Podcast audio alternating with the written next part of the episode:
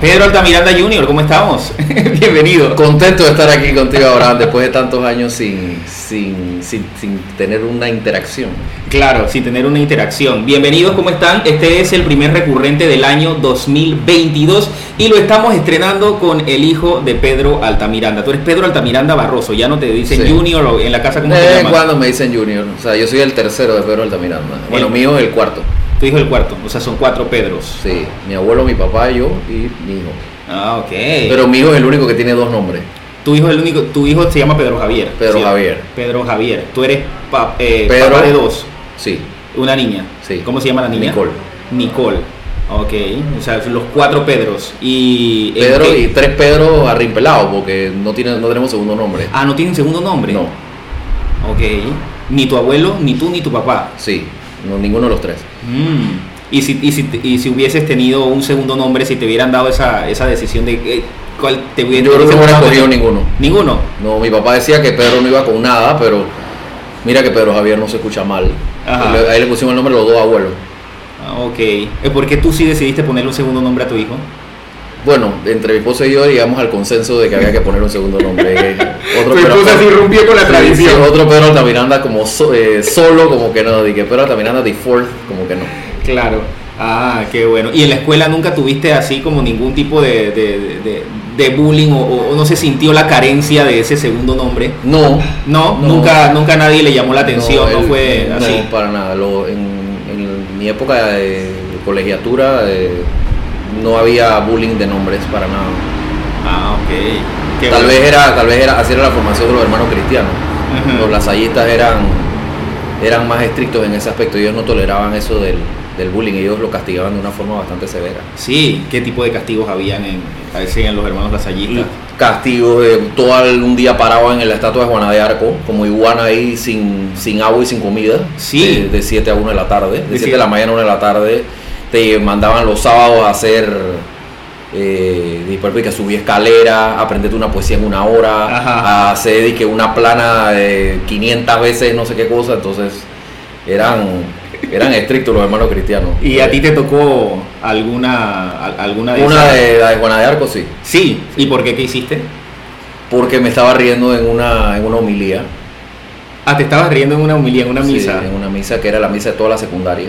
¿Y de qué te estabas riendo? ¿No te acuerdas? No sé, tenía un compañero mío al lado que alguna cosa estaba diciendo de, no sé, alguna tontería y entonces yo estaba como en tercer año de secundaria. Ajá. Y me reí, pues, me reí y entonces salió el coordinador y, y le dijo al padre que disculpe padre por la, y que por que lo interrumpa la homilía, pero señor, y señor Altamiranda y señor, no me acuerdo que era, creo que era Díaz, no me acuerdo del apellido de él.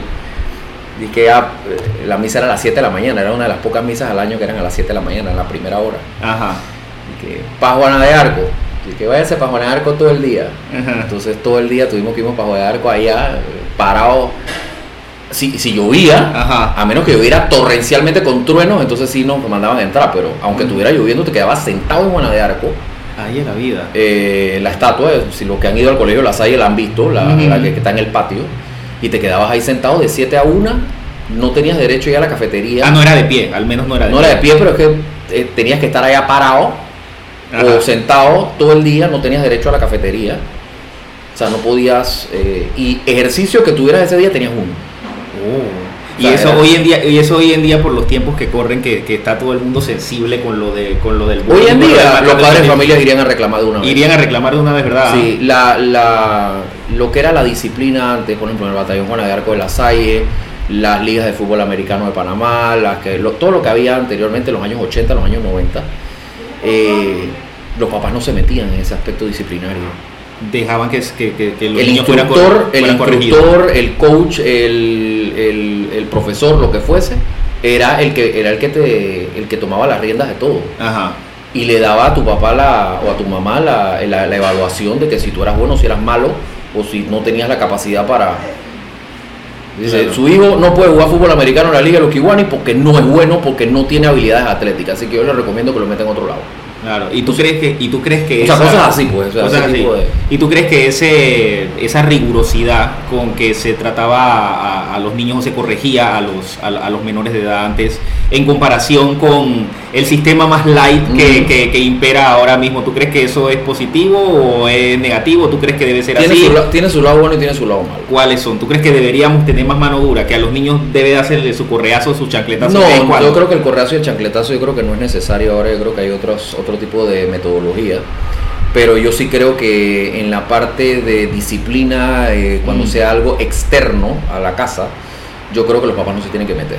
Yo creo que los instructores saben evaluar y saben enseñar una disciplina, ya sea deportiva Ujú. o, cual- o- o cualquier otra de cualquier otra índole y creo que el instructor es el que tiene que tener la potestad de decidir y de tomar mano dura sobre ese estudiante, sobre ese alumno.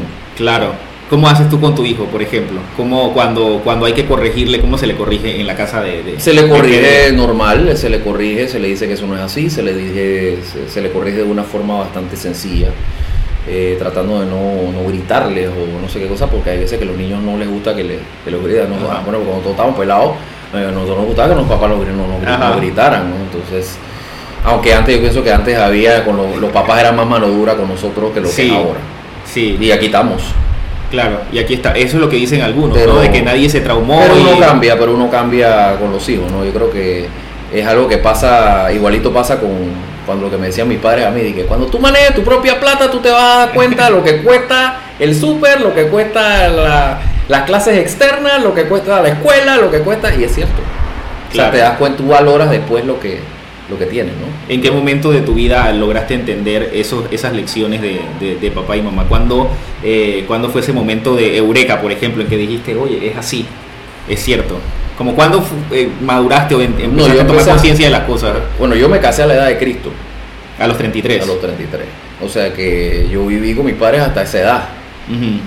Y cuando yo me fui, eh, eh, como quien dice, al libre albedrío, pues que ya salí de mi casa, ya me fui con mi esposa a hacer una vida ya independiente, ahí es donde tú te das cuenta. Ajá. Todo lo que cuesta tener las ciertas cosas. Claro.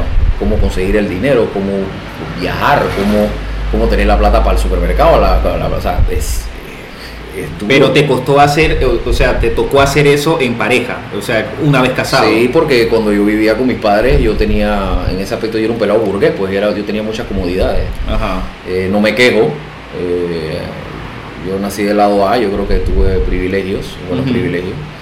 Pero eh, con un padre y madre, mi mamá era un poco más, más eh, como quien dice, más suave conmigo, era un poco más, era estricta a su manera, pero Ajá.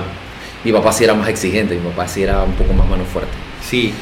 Eh, Dame un ejemplo de cómo era, cómo Mano era dura en la escuela. mano dura, ajá. Mano dura en la Pedro escuela. Altamiranda padre mano como- dura en la escuela, Mm. porque él fue primer, el primer puesto y, como y, y cuadro honor toda su vida hasta, la- hasta el doctorado en París. Y yo era un muchacho, yo era un buen estudiante, eh, un estudiante sobresaliente hasta que llegué a segundo año. Ya después Mm. me volví uno más del montón. Sí.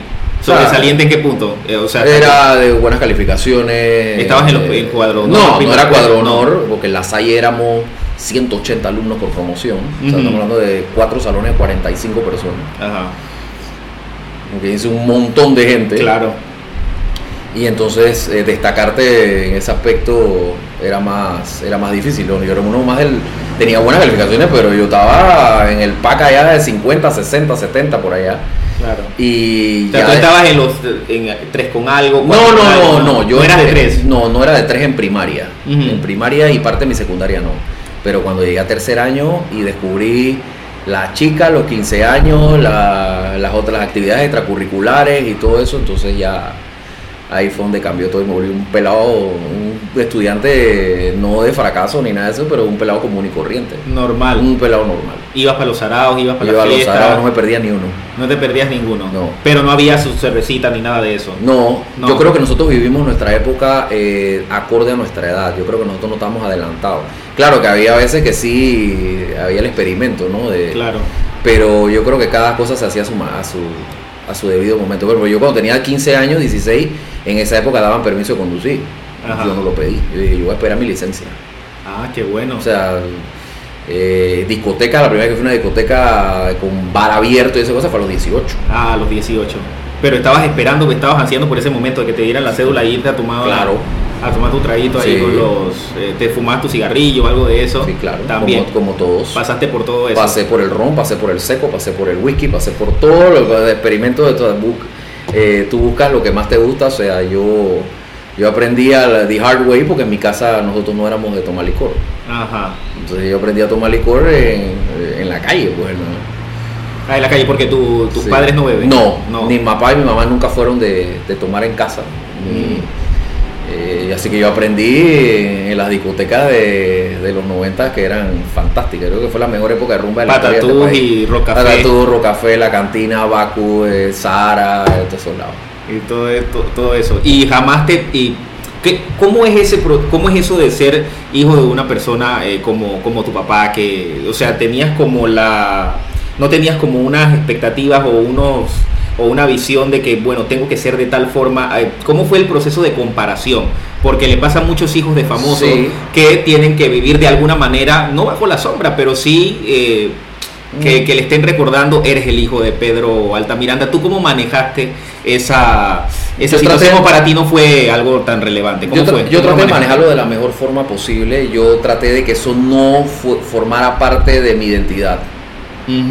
Yo trataba de ser un pelado común y corriente, como, como si me llamara Juan González o Alberto Pérez. Sí. Eh, a veces que lo utilizaba para mi beneficio, a veces me sirvió, otras veces no. Ajá. Eh, cuando yo tenía 18 años había policías que me paraban en la calle y me, me quitaban la multa porque les gustaba la música de mi papá. Ajá. Había otros que no, decían que no, ese man le, le cantaba a mi general, así que va la multa. A la multa. En la escuela habían profesores que habían estado con él en secundaria Ajá. eh, y admiraban su, su talento, su música y su, su desempeño profesional. Pero yo nunca lo utilicé como, como, como ventaja, jamás. Claro. Ni siquiera en el aspecto laboral. Me preguntaban, sí, tú eres el hijo de Pedro Altamiranda, sí. Claro. Pero ese es él. Yo no, inclusive yo nunca lo utilicé a él. Ya, bueno, mi primer trabajo sí, mi, tra- mi primer trabajo cuando salí de la secundaria sí, utilicé a mi papá que me lo ayudara a buscar porque Ajá. y le dije, yo quiero ganar salario mínimo, yo no quiero empezar y que ganando mil y pico y no sé qué cosa, pues a quemar. Ajá. Eh, pero eh, nunca lo utilicé solamente en mi primer trabajo. En los siguientes trabajos los conseguí. ¿Y por- cuál fue tu primer trabajo? Yo trabajé como ejecutivo de mercadeo en Bar El Hermano. Ah, ok. Ok, ok, ok. ok. Ahí conocí a todos los pelados. Los Varela, los Popi y esa gente y la gente del No, no, no, pop y esa- Popi, Popi yo no lo conocía, yo lo conocí mucho después, eh, nada más de hola y ya. Pero sí trabajaba Juan Carlos Varela, el expresidente, era el gerente general. Ajá. Eh, ahí es donde conocí a la crema de la crema del PH de esa época. Claro. Baby Valderrama, Marco Ajá. Murillo, Daniel Goodrich, eh, eh, eh, Gordo, eh, Jair Chambers, que ahora tiene. O sea, tú tenías tus cintillos, entonces. de- Sí, yo iba a toda la feria, yo iba a, a la feria que bueno que yo escogía pues. Eh, pero yo trabajaba, no, yo no trabajaba en el PH, Mm. sino yo trabajaba en la oficina, yo trabajaba como iba a las, a las tiendas a poner los, los, Los licores. los licores, acomodarlos en las tiendas, en los supermercados, los cintillos, cómo después pasamos a discotecas y bares, cómo se vendía, cómo se promocionaba, cómo hacían que las, que las botellas y esa cosa costaran eso, en- eso era la cantidad de cajas que se le regalaban a los, Ajá. a los locales, eh, eh, cómo hacían para que ese, el licor fuera el licor de la casa, había una pro- o sea, eh, fue una experiencia muy bonita por tres años. Buenas, buenas rumbas, buenos carnavales. ¿Cuánto buenas- ganabas en esos tiempos? 250 dólares. 250 dólares Sí, mensuales. era como Fernando el funcionario. Sí. Ganaba 250 dólares. ¿Y cuánto tiempo eh, ganaste 250 dólares? Un año, Durante un año. Y después cuando te aumentaron, como 300 y después 325 y me fui en 325, me fui para otro lado. eran aquellos días en que en Panamá se podía vivir con 300 o 500 dólares mensuales. Porque Sí, porque la vida nocturna en esa época tú salías con 20 dólares y te sobraba plata. Claro. Entonces, eh, también había mucho emprendimiento de que dejaban que los pelados alquilaran una noche de, de discoteca. Ajá.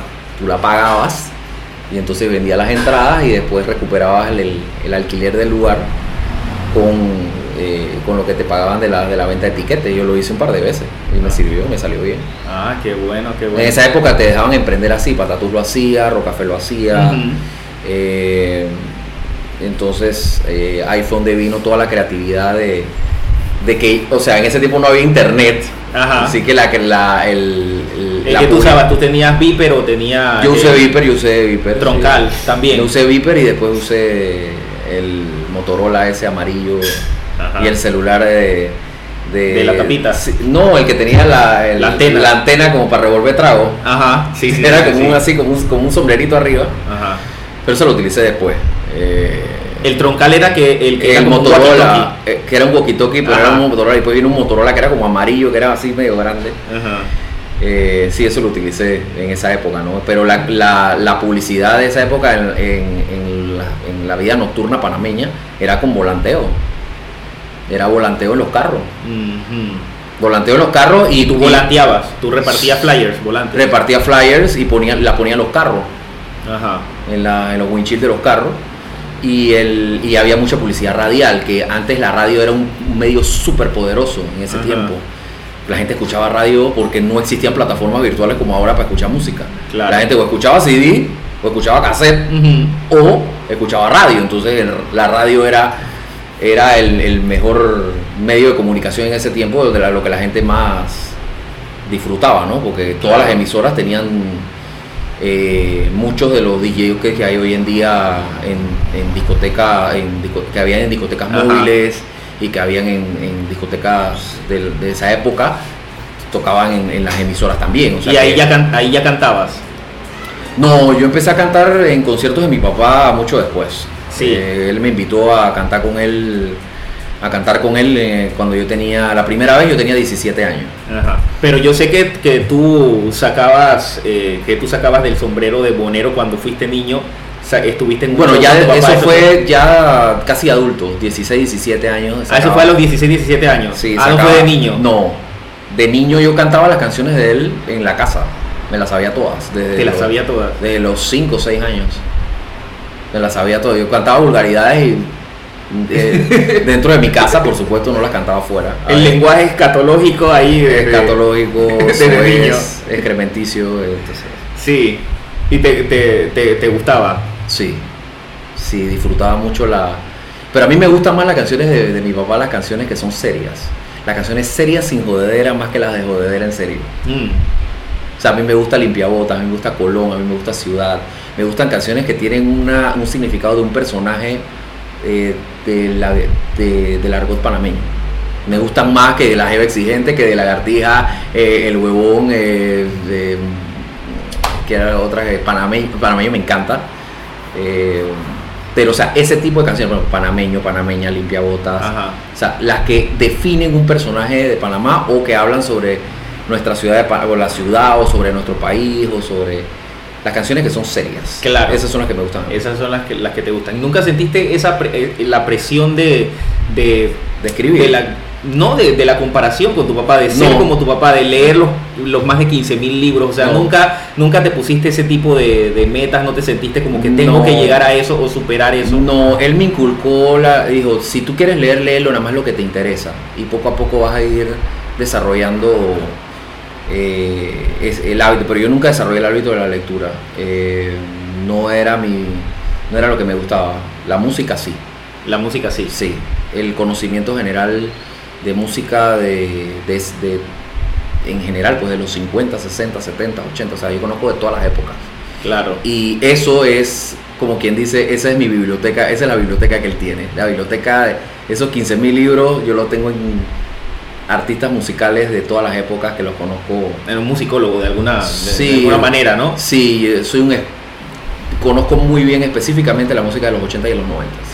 La conozco como anillo al dedo. Me la sé de memoria prácticamente. Sí. Y eso, eh, ¿tú crees que fue influenciado por, por, por el Sí, la influencia de, de mi casa, ah, de tu casa? eh, la influencia de música de los 80 la tengo por mi hermana mayor. Mi hermana mayor me lleva 10 años, o sea que ella cuando me cuidaba de niño, ella era la que me ponía a escuchar en esa época, era Radio 10, eh, Estéreo Continental, Radio Estéreo Panamá, Ajá. en esa época que eran eh, Omega esas eran las emisoras que ponían rock, pues, el rock y el pop de esa época. Y no existían las, que, las populares que hay ahora, ¿no? Las emisoras populares que tenemos hoy en día. Pero, eh, y ella también tenía acetatos que ella colocaba, ella tenía su tocadisco portátil. Y entonces me lo ponía en la casa cuando ella me cuidaba. Mis papás se iban los sábados y los domingos a hacer los mandados correspondientes de, Ajá. porque como ustedes saben, en esa época no existía la banca en línea para pagar todos los... Claro. Entonces ellos salían los sábados y los domingos a hacer la- los recorridos de supermercado, de, de comprar alguna cosa que se necesitaba para la casa, eh, pagar algunas cuentas, eh, cosas así. Y tú te quedabas con tu hermana. Y yo me quedaba con Milen, con mi hermana Milen, entonces ella era la que me ponía todos estos artistas de, de esa época, ¿no? Journey, Van Halen, eh, Billy Idol, eh, o sea, eh, Queen, o sea, The Flepper, o sea, todos esos, muchos artistas ochenteros, eh, Survivor, ¿Y cuándo fue que, y cuándo fue que, que- que decidiste, bueno, voy a seguir el camino? Porque nosotros nos conocimos eh, cuando te entrevisté o, o te entrevistamos en un programa que yo hacía en Canal 11 que se llamaba Rompe la Rutina. Rompe la rutina. Ajá. Sí. Rompe la rutina. Es decir, conocí antes que a tu papá. Te, entrevi- sí, te me entrevistaste primero que a él. Ajá, te entrevisté primero que a él y en ese momento tú estabas impulsando tu carrera como cantante, como, como solista. Sí, estaba ¿Qué pasó ahí? Eh, O sea, lo, lo trataste y después lo abandonaste. Sí, ¿Cómo fue esa historia? Decidí que eso no era parte de lo que yo quería hacer con mi vida. Fue como un. Como esa, co- de esa picazón que te entra por un tiempo, pero al final te das cuenta que eso no va para ningún lado. Ajá. O sea, yo sabía que yo no iba a poder cubrir los zapatos de mi papá cantando jamás. O sea, si él tiene una voz de tinaco, yo tengo una voz de No, pero yo te escucho, te de- escucha buena voz. yo trato de cantar de, de una forma afinada, pero yo conozco mis limitaciones. Claro. Eh, hay veces que me han pedido cantar tributos de bandas de rock y lo he hecho, pero Mm. hay veces que son canciones muy complicadas Y no llegas. y no llego. Yo recuerdo una vez que me pidieron cantar en un tributo de, de Nirvana, era de Nirvana, Pearl Jam y de Radiohead. Ajá. Y me dicen, Perito, cántate In Bloom de Ajá. Nirvana, que es una canción que me gusta muchísimo de Nirvana. Y yo le dije, discúlpeme, pero yo en este tributo yo no participo, pero es que ni loco. Ajá. Yo no puedo cantar Nirvana, yo no puedo cantar Pearl Jam, yo no tengo la voz de Diveder y yo no tengo la voz de para cantar Creep, ni para cantar Ajá. Karma Police, ni nada de eso de Radiohead, yo no tengo la voz. Así que yo dije, yo corté palito y yo dije, yo no tengo nada que hacer aquí. O sea, yo conozco mis limitaciones, yo conozco lo que puedo cantar y lo que no puedo. Mm. Entonces, y tú me- ibas a ser cantautor. Entonces No. tú, tú escribías. ¿Qué era No. lo que ibas a cantar? Canciones No, era covers de mi papá, pero, o sea, Ah, covers tributos de él y covers de artistas. Eh, yo te confieso de que una vez yo intenté hacer una canción de los carnavales de Penonomé, porque yo carnaval de Penonomé 15 años Ajá. y no me salía. O sea, yo tenía tantas cosas en mi cabeza que yo vivía allá, Ujú. como era la mojadera, como era la, como era la, la, plena, pues la rumba. El manguito. El, man- el, manguito, el manguito vino después. El El, manguito manguito, vino después. el manguito no existía a mediados de los 90. Eso Ajá. vino después. Ujú. Eh, como era ir al PH, donde la gente parqueaba, donde se tomaban. el- Pero yo no podía rimarlo. O sea, no encontraba eh, la sintaxis suficiente. Ajá. Yo dije, yo no voy a hacer una canción donde digan, mmm, el libro, pero Altamiranda, comp- pero Altamiranda compone genialidades como Carnaval en la Central, Las Tablas, La Salsa de Pedro, Panameño, Limpiabota, etcétera. Ajá. Y este está componiendo una canción de no sé qué, que es una canción que parece de un niño secundario. O sea, la composición me quedaba, yo diría que no peor que la de los reggaetoneros hoy en día, pero Ajá. no, no llegaba a las expectativas que yo pensaba que podía llegar. Entonces yo le dije, yo me dije a mí mismo, si yo no puedo escribir y yo no puedo componer, mejor no lo hago. Hay gente que quiere componer y quiere escribir de todas maneras sabiendo que no pueden. Ajá. O sea, que, el, que, el, que su, su cultura y su, su nivel de intelecto no le da.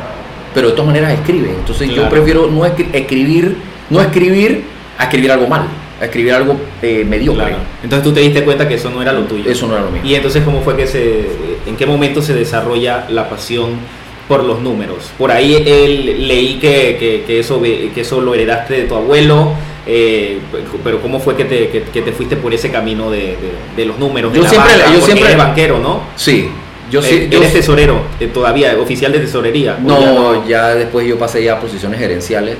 Yo me especializo en tesorería, operaciones y banca corresponsal. La banca corresponsal es, es el manejo de las relaciones con los bancos este, del- de los Estados Unidos, de Europa. O sea, todos los bancos tienen relaciones con otros bancos. Eso se llama corresponsalía. Ah, se llama corresponsalía. Eso es- se negocian, se hacen negocios entre entidades. Claro, claro. Entonces tú te encargas de hacer eso. ¿Cómo es el día en la vida de un, de un banquero? ¿Cómo es el día en, en- en un banco? Siempre empieza por café. Ajá. Eh, siempre tienes que empezar con café porque necesitas estar siempre activo. Es un trabajo fascinante, pero a la vez es de mucha presión y de mucha precisión. Ajá. Tienes que saber manejarlo de una forma muy eficiente y tienes que llevar un control muy detenido de las cosas. Ok. No puedes improvisar. La improvisación en banca no existe. No Específicamente en ese, en ese rango no. Y sí te llega a conocer mucha gente y, y aprendes muchísimo de, de muchos productos que a la larga te pueden ayudar en tu vida profesional y en tu vida personal. Claro. Ahí yo estuve, yo estuve leyendo que tienes una pasión por los números Sí. y una personalidad meticulosa. ¿Cómo es una persona meticulosa? Una persona meticulosa. Ajá. ¿Y qué es lo que se- y qué es lo que te hace ser una persona meticulosa? Eh, yo creo que es la curiosidad. Yo creo que es curiosidad. Ajá. Meramente yo creo que es eso. Sí. Sí. ¿Eres detallista? eh, o no o no tanto? A veces depende de la situación. Sí. ¿Influencia pitagórica de Baldor Adam Smith o, o el abuelo directamente? No, del padre de la economía, Adam Smith, aunque dicen que el Adam Smith puede ser reemplazado por John Nash, Ajá. por el, no sé si tuviste la película Beautiful sí, Minds. Beautiful Mind. Bueno, él fue en contra de lo que decía Adam Smith Ajá. y por eso su teoría de economía es una de las más utilizadas ahora mismo a nivel mundial, que eso fue, él lo realizó en cuando era estudiante en Princeton. Entonces si tuviste la película te das cuenta de lo que sirve, él ganó el premio Nobel por eso. Claro. Eh, ¿Cuál es el sistema de econo- e- económico de, de John Nash? de John? Eh, él habla de que, por ejemplo, él lo ponía de una forma de que él lo vio de una forma con una mujer. Parece que cuando estaba en un bar, llegó una mujer exuberantemente bella, eh, rubia, y tenía cinco amigas.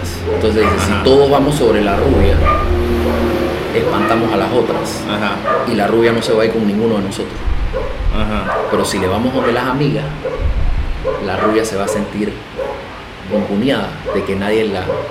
Entonces, alguno de ellas, alguno de nosotros, entonces la va a tener a ella. Ajá. Entonces, esa era su base económica. pues. Se basaba en eso, de que, de que por qué siempre tenemos que irnos con un solo producto en particular, Ajá. cuando podemos irnos con varios, y entonces ese va a querer entrar en el grupo donde están los demás. Entonces, ahí viene la evolución de la parte económica de John Nash, que es fabulosa. Ok. Por eso que esa película hay que verla. O sea, el que, el Claro. que tenga la oportunidad de verla es uno de los papeles más fascinantes que hizo Russell Crowe en su, en su vida. Yo creo que mejor que lo que hizo con Gladiador y lo que hizo con... Sí, es, es increíble, es un, es, un, es un gran actor y además que es una historia también de superación, ¿no? Cómo, De superación, Cómo de- superar una enfermedad como la como la esquizofrenia y, y cómo de y verdad... Sin trata- y sin pastillas. Ajá, es sin pastillas. Fabuloso. No, no, no, es fabuloso. Y al final terminó falleciendo en un accidente de carro con su, con su esposa. Con su esposa. Accidente Ah, carro ya a los 80 y pico, 90 años. O sea, se caminaba a la escuela todos los días y daba clase en la universidad en Princeton todos los días. Mm. ¿Tú crees que este, tú crees que este sistema capitalista está, eh, estamos en el fin del capitalismo? No, ¿No? el capitalismo nunca va a morir. ¿Tú crees que no va a morir? No, Mm. ¿Por qué? el consumismo se tiene que mantener. Sí, Yo creo que para reactivar una economía el consumo tiene que existir. Claro. Es, fu- es fundamental, ¿tú crees que el, el- Sí, Sí, sí. vale. Tú me preguntabas, te hablaba sobre Baldor. Ajá, Yo resolví, yo resolví todo el libro de Baldor cuando estaba en secundaria. ajá. Todo. Todo lo resolviste. De practicando para. eh, mate- matemáticas me encantaba en la escuela. Me encantaba en la escuela hasta que llegué a cálculo. Ajá. En cálculo no me gustaba en lo absoluto. Ni el diferencial ni el integral. Y la física tampoco me gustaba. Claro. Ah, bueno, entonces. Pero sí llegué- me encantaba el álgebra. El álgebra sí me fascinó. Ujú. Álgebra, trigonometría y geometría, geometría analítica me encantaba. Pero Bueno, de paso, mi cuñado, que es español, mi cuñado Ajá. español, él es matemático de profesión. Ajá. Ah, bueno. matemático de profesión. Matemático de, matemático de profesión. Sí, él estudió matemáticas. La matemática, la matemática es, es fundamental, ¿no? Para, el, Para todo. Para todo. Para todo. Eso tú, eso tú, ¿cómo, cómo, cómo hace una persona eh, para realmente eh, poder ah, manejar bien sus finanzas personales? Manejarse eh, matemáticamente, manejar los números para poder organizar de alguna, de alguna manera su vida. Que eso es un, que eso es como un lack que tenemos en la, en la educación actual, ¿no? Que, que de repente Sí, llegas al, llegas, eh, llegas a, a- te casas o, te- o- o llegas a la adultez, Sí. a la madurez y tienes Eso que se, eso se hace, eso, eso prácticamente te llega solo. Eso yo creo que todo lo, lo podemos manejar de una forma bastante sencilla por matemáticas simple. Ajá. O sea, eso no necesitas mucha mucha economía y mucha otro tipo de variantes matemáticas para saberlo. Sí. Pero eh, yo sí, yo tengo varias ideas. Ajá. Por ejemplo, una, yo di una clase eh, hace unos años, cuando yo trabajaba en un banco de la localidad, dieron una... un- era un programa de capacitación que te tocaba un colegio, te tocaba un a cada banco le tocaba un colegio. Eso lo estaba avalado por la Asociación Bancaria de Panamá y a mí me tocó el nos tocó pues en esa época nos tocó el Richard Newman. Ajá. Y yo fui al colegio Richard Newman a dictar una charla de qué es, cuáles eran los productos bancarios. Ajá. Para que cuando los muchachos fueran a buscar trabajo, siendo estudiantes universitarios, supieran qué era una hipoteca, qué es un préstamo personal, qué es Ajá. una tarjeta de crédito, qué es un- una cuenta corriente, eh, es una, cuál es la diferencia entre una cuenta corriente y una cuenta de ahorro, cuáles pagan intereses, cuáles no. Eh, o sea, todo lo que tiene que ser con instrumentos bancarios sencillos. Eso se llama en banca, eso se llama retail. Ajá. Eh, para que no cayeran en eh, malos, en mala información, de que supieran que lo que le, qué es lo que le estaban hablando.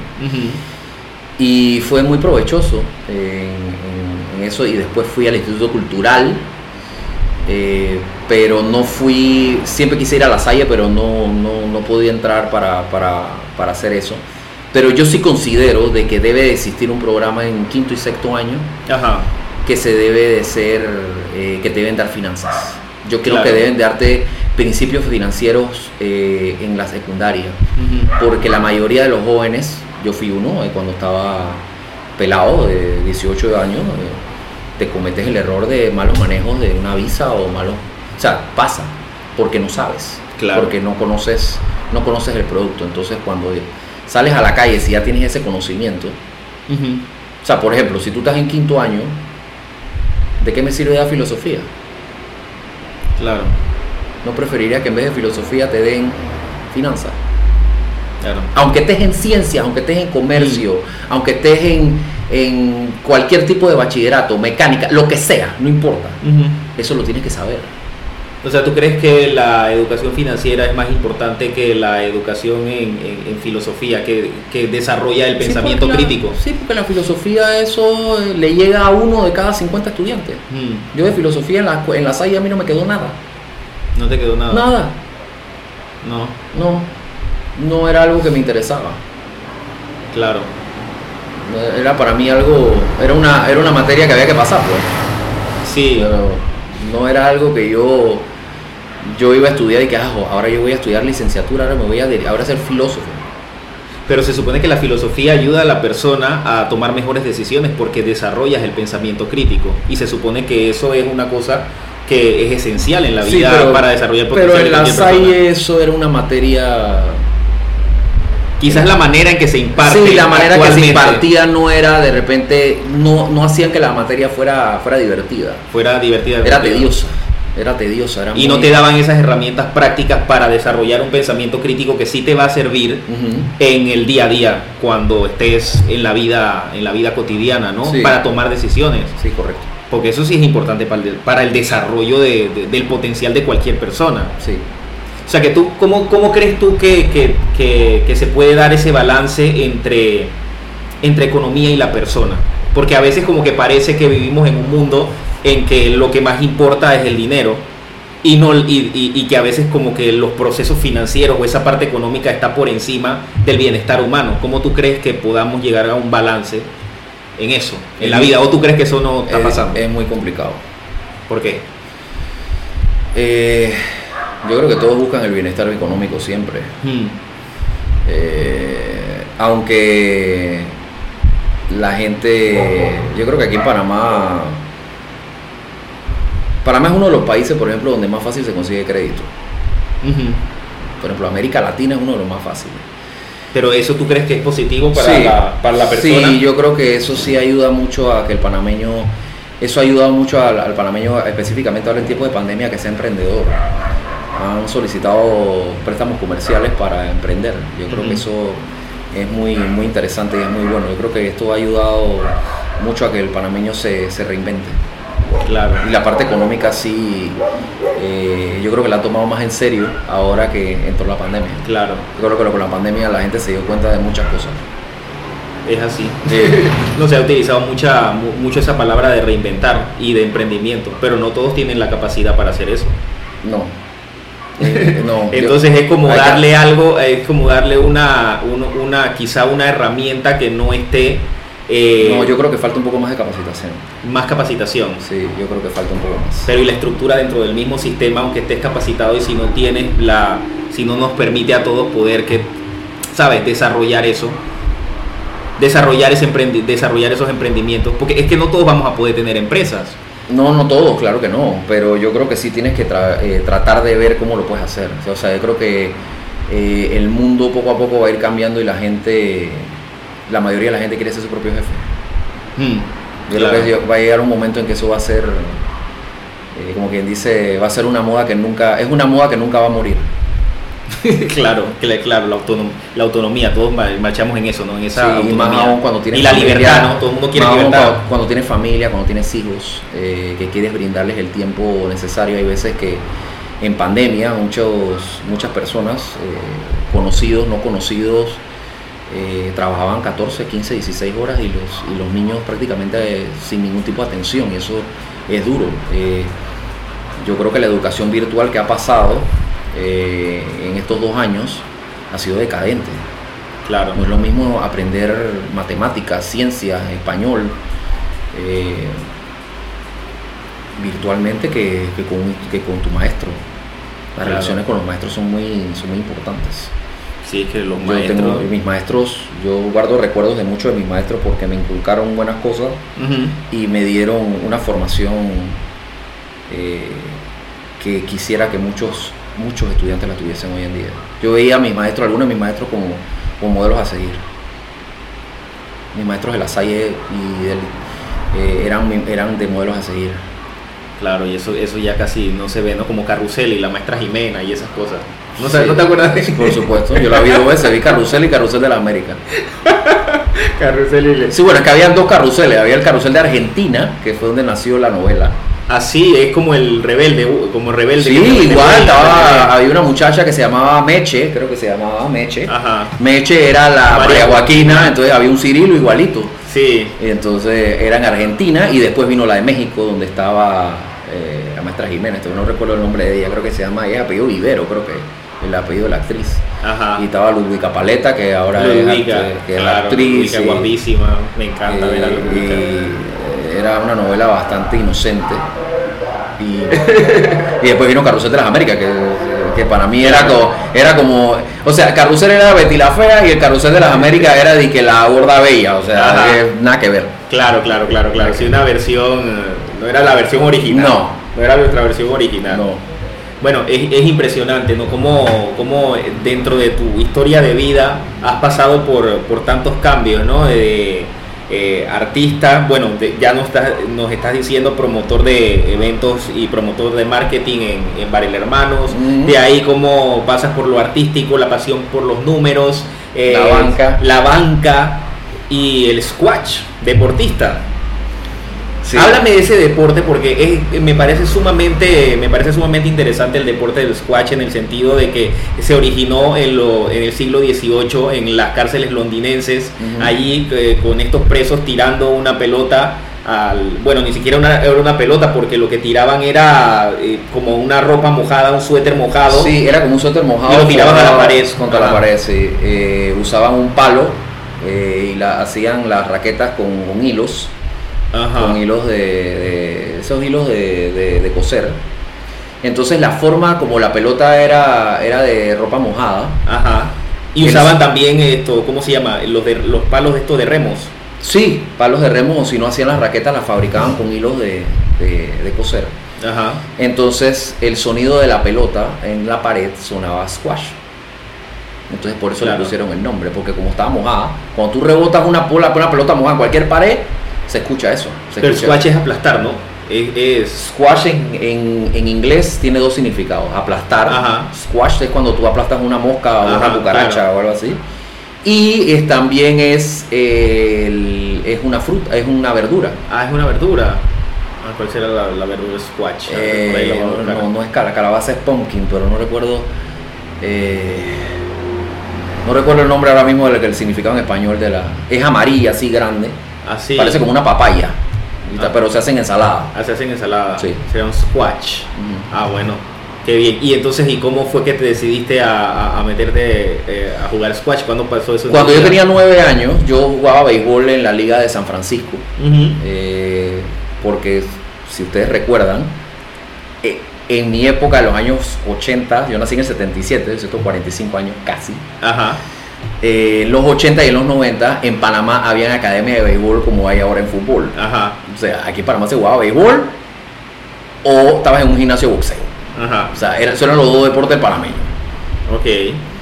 Y entonces yo de pelado jugaba en la Liga de San Francisco, que era la que más cerca me quedaba porque yo vivía en un barrio. Ajá. Y eh, mi papá manejaba una cuenta en la publicitaria que se llamaba John Player Special. Antes era una marca de whisky y de cigarros, de cigarrillos. Ajá. que patrocinaba algunos eh, carros de carrera de Fórmula 1, pero eh, él manejaba la cuenta y ellos estaban patrocinando un torneo internacional de squash en Panamá. Y él me llevó porque lo invitaron como manejador de la cuenta, con los ejecutivos de Joe Player y todo eso. Ajá. Y yo fui al Club Raqueta de Panamá en ese tiempo, fui al, al- a las canchas pues. Eh, me llevaron a ver el deporte y me, lo primero que me llamó la atención fue que se podía jugar indoors. Claro. Y yo dije, puti, pero es que yo voy a mi práctica de béisbol a veces dos veces a la semana porque me llueve. Entonces me quedo sin hacer nada. Aquí yo puedo venir todos los días y no, aunque esté lloviendo yo puedo jugar. Entonces veía el rebote de la pelota y, el, y la velocidad y, el, y la destreza y, la, y me llamó muchísimo la atención. Yo le dije, entonces mi papá habló con un instructor y dijo, bueno, voy a traerlo aquí porque yo había tomado clases de tenis cuando tenía 8 años. Ok. Pero también el tenis lo dejé porque pasaba lo mismo. Quería ir todos los días, pero entonces me llovía cuatro días de la semana, porque como tú sabes que Panamá llueve todos los días. Ajá. Entonces en el tenis no había, en ese tiempo no había cancha bajo techo. Las Ajá. únicas que existían así públicas eran las del Parco Mar, que todavía están ahí. Ajá. Entonces eh, me llevaron al club de squash, eh, me llevaron con el instructor, Pablo Sánchez, que fue mi instructor de toda la vida, Ajá. y le dijo a mis padres de que yo tenía potencial para ser un jugador eh, sobresaliente. Ah, sí. Entonces yo dije, bueno, eh, voy a venir todos los días, A beautiful hand. que tenía buen swing, que tenía Tenía buena buen swing. destreza, que tenía habilidad atlética. Entonces empecé a jugar squash a los nueve años y empecé a ganar torneos juveniles hasta los 13. O sea, lo agarré en serio hasta los 13. Pero a los 14 me enamoré de otro deporte, ¿Cuál? fútbol americano. A fútbol americano. En la liga de esa época que eran los Kiwanis contra los, Ajá. los, los Kiwanis y- Colts, los Knights y los, y los de Balboa. Pero, ¿y eres tan bueno en, eras tan bueno en fútbol americano como con el squash? o No, en fútbol americano yo era buen receptor, eh, receiver y era buen quarterback. Ajá, Tenía un brazo, tiraba la pelota lejísimos y con precisión.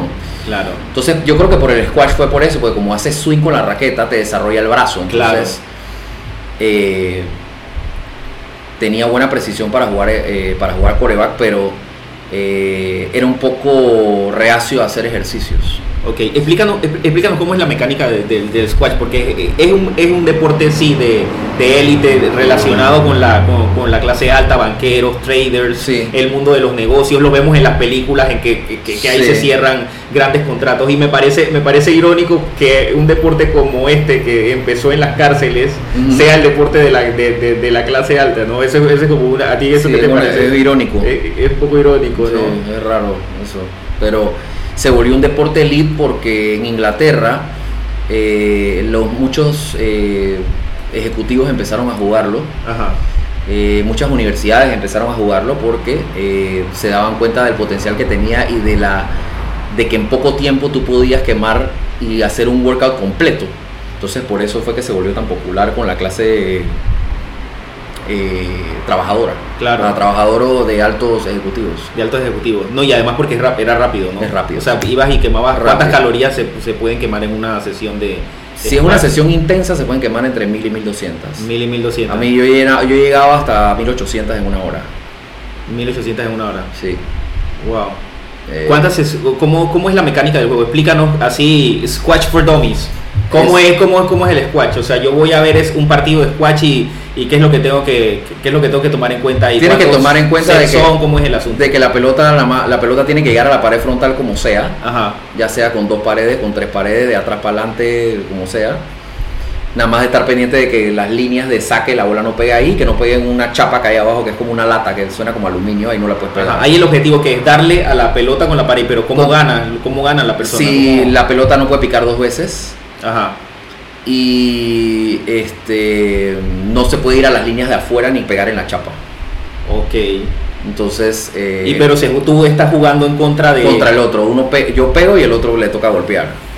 y en la entonces la cancha está dividida por algo. No, la cancha es una sola cancha en, en un cuadro, la cancha mide 32 pies por 21. Ajá, 32 por 21. Y hay dos hombres en la cancha que son de equipos contrarios. Do- digo, dos No, jugadores. Uno, a dos jugadores, uno contra el otro. Uno contra el otro. Ujú. Y uno contra el otro pegándole a la pared. Pegándole a la pared. Te pegan- hay una caja de saque, obviamente, como en el tenis, que hay un, tú- hay un servicio. Tú sacas y entonces el oponente devuelve y, la y, la- y el, rally continúa. Empieza el rally. ¿Y cuánto tiempo hay que hacer eso? No ¿Durante se juega a tiempo? 11 puntos. Se juega a 11 puntos. El primero que llegue a 11 puntos gana el, el game o el set, pues. Ah, en, en tenis se dice set, en squash se dice game. ¿Y cuántos sets son? 3 de 5. 3 de 5. Tienen que ganar 3 de 5. El que llega a los 3 de 5 ese es el que gana. Ese es el que gana. Ah, ese es el que gana. ¿Y tú cómo, y, y tú cómo eres en el en el squash? O sea, tú has llegado a esos 3 de 5 de primero, o sea, generalmente... No, o sea, tú ganas cuando ganas los primeros. O sea, el primero que gana 3 games, eh, que el primero que gana un game a 11 puntos. O sea, Ajá.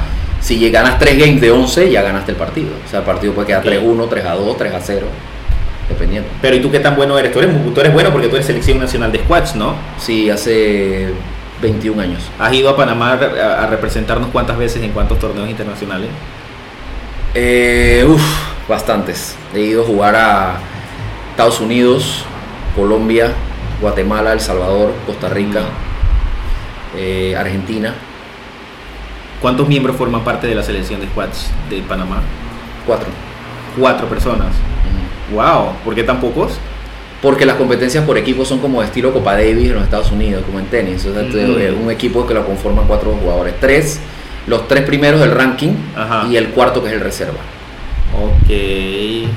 Y, es dif- y y lo, lo diferente de este, de este juego, las raquetas son distintas, la bola es distinta. Sí, una He bola visto- de caucho chica, Ajá. una bola de caucho pequeña. eh, la raqueta puede pesar entre 100 y 180 gramos. No, Las zapatillas, tienes que tener zapatillas especiales, zapatillas especiales que son para indoors o zapatillas de voleibol, que son las que se utilizan usualmente. Puedes buscar squash shoes también y te, te. Ajá, el suelo es de qué? De parqué. de parque de madera. es parqué de madera. Mm. Y tienes que tener protección también, me imagino, los ojos, porque si esa No, pelota te hasta pega. los 18 años.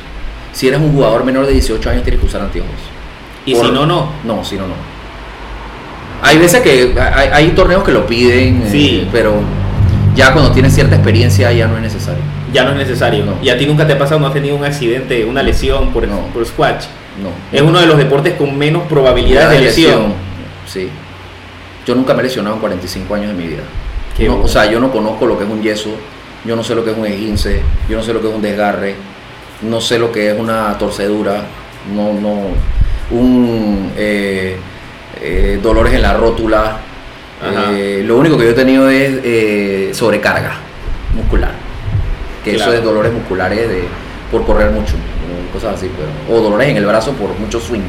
Pero así de que lesión, de que estoy parado un mes, dos meses, nunca. Nunca. No, no sé lo que es un yeso. Cuando me pongan un yeso me va a picar y me voy a volver loco porque no sé qué es. Ajá. O sea, nunca. Lo único que me ha cogido es punto, pero un par de veces, dos veces en mi vida solo. Ok. Y el mejor jugador del mundo de squash es un pakistaní, ¿cierto? No, es egipcio. Es egipcio. Ah, ok. Graduado que- de Harvard. Ah, graduado de Harvard.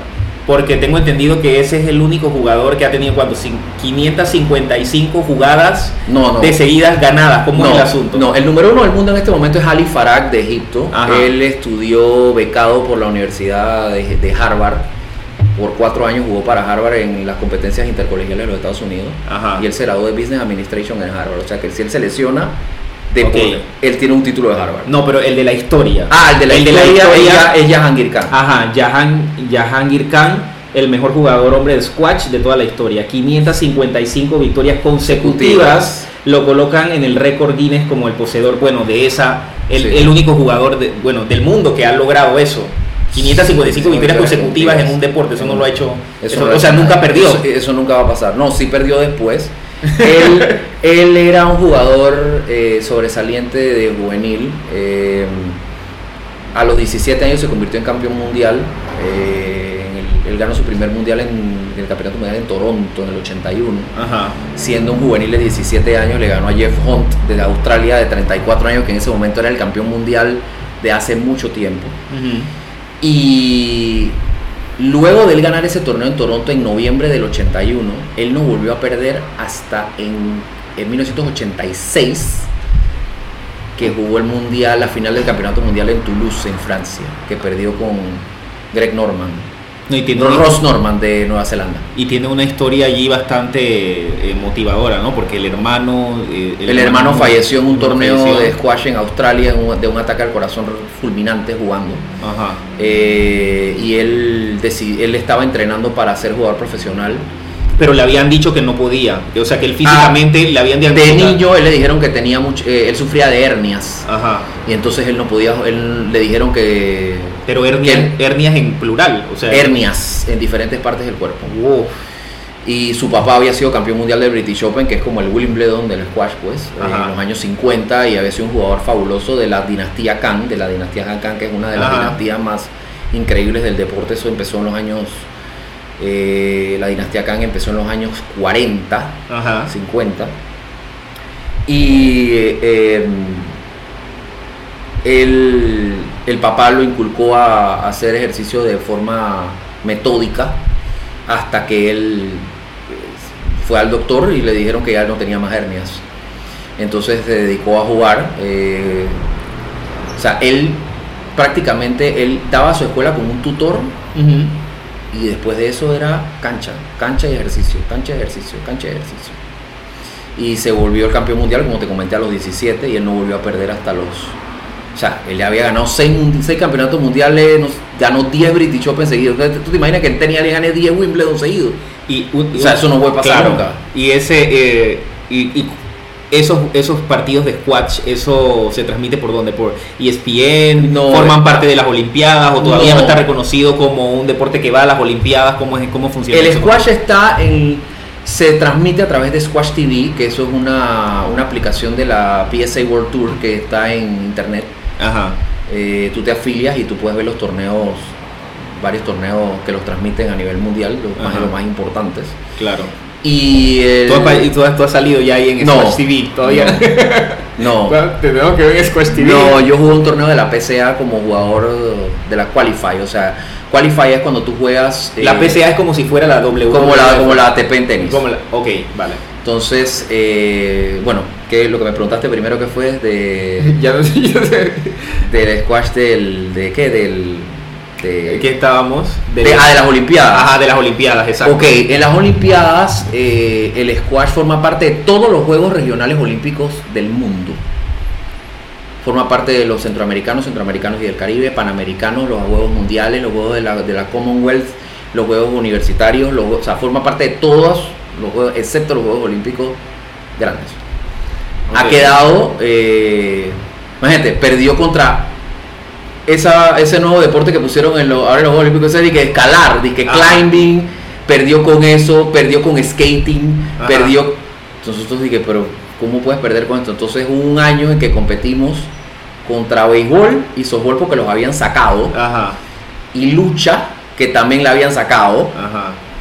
eh, creo que era la lucha re- grecorromana, creo que era la que habían sacado. Sí. Y Squash quedó de cuarto.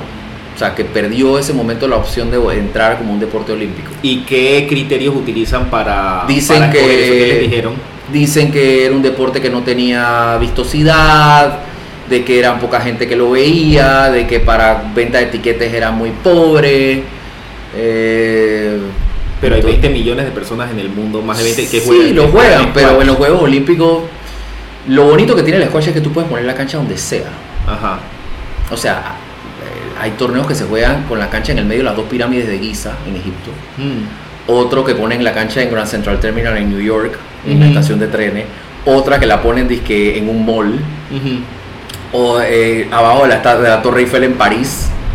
Claro. Con una cancha portátil, o sea, tú pones la grada y Una cancha portátil. es una cancha portátil. Qué nivel, ¿no? Pero bueno, es que es un deporte de élite, entonces Sí. esto lo juega gente que está en. en- Sí, en esos entonces ahora en Panamá está la moda del pádel, pues. El pádel Ajá. es squash, pero con paredes, es tenis con paredes.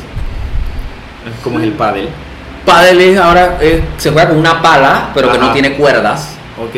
Una pala es como una es una raqueta hecha de plástico. Ajá. Entonces juegas con bolas de tenis.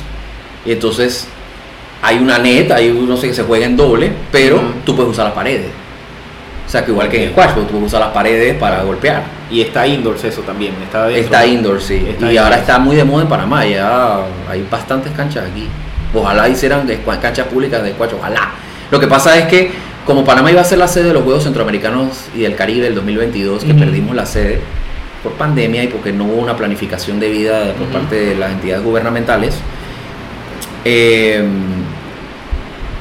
se iba a hacer un complejo de raquetas en Clayton, en, sí, por allá por Cárdenas donde iba a tener las canchas de racquetball, de squash, de tenis, de badminton. Era un complejo de raquetas, o sea, todo lo que era pues, deporte de raqueta. Todo lo que era deporte de raqueta. eh, Iba a hacerse allá y entonces eso después de los Juegos Centroamericanos y el Caribe se iba a convertir en una instalación pública, como Ajá. decir la piscina El Incoparropa, Ok. que tuvo conmigo en la escuela, Ajá. ¿cierto? Lo digo. ¿Qué Eh, es la vida de Eileen? Ah, ya vive en Estados Unidos con su esposo. Ah, vive en Estados Unidos con su esposo. Y ya dejó el mundo de las de, de la natación. Sí, Hace mucho. sí. eh, un- Ella estuvo en la Salle, ¿no? Ella tuvo en la Salle, Ella era estuvo en la Salle. eh, una tremenda persona, fabulosa. eh, Y el, el esfuerzo que hizo su padre fue increíble. Pero bueno, volviendo Ajá. al tema del Sí, squash. del squash. eh, ¿Qué periodo de vida tiene un jugador de squash? ¿Hasta dónde tú vas a seguir jugando squash? Porque ya estás en, en casi 45. casi 45. Cuando y estás en- todavía de, de Panamá todavía soy el número 2. Eres el número 2 de Panamá. Ajá, ¿De no- cuántos hay en, jugadores de squash hay en Panamá? Mm, como 150. 150. Y tú eres el número 2. Sí. Pero antes eras el 1, ¿no? Hubo Antes era el que- 1. Eh, lo ¿Quién que te pasa- desbancó? ¿Quién Un muchacho, un muchacho que se llama Adrián Prado, que tiene 24 años, que Ah, está bueno. jugando muchos torneos en Colombia eh, y que yo lo estoy entrenando. Ah. O sea, yo decidí que él era mi relevo generacional, de que él es el que tiene que tomar la batuta ahora.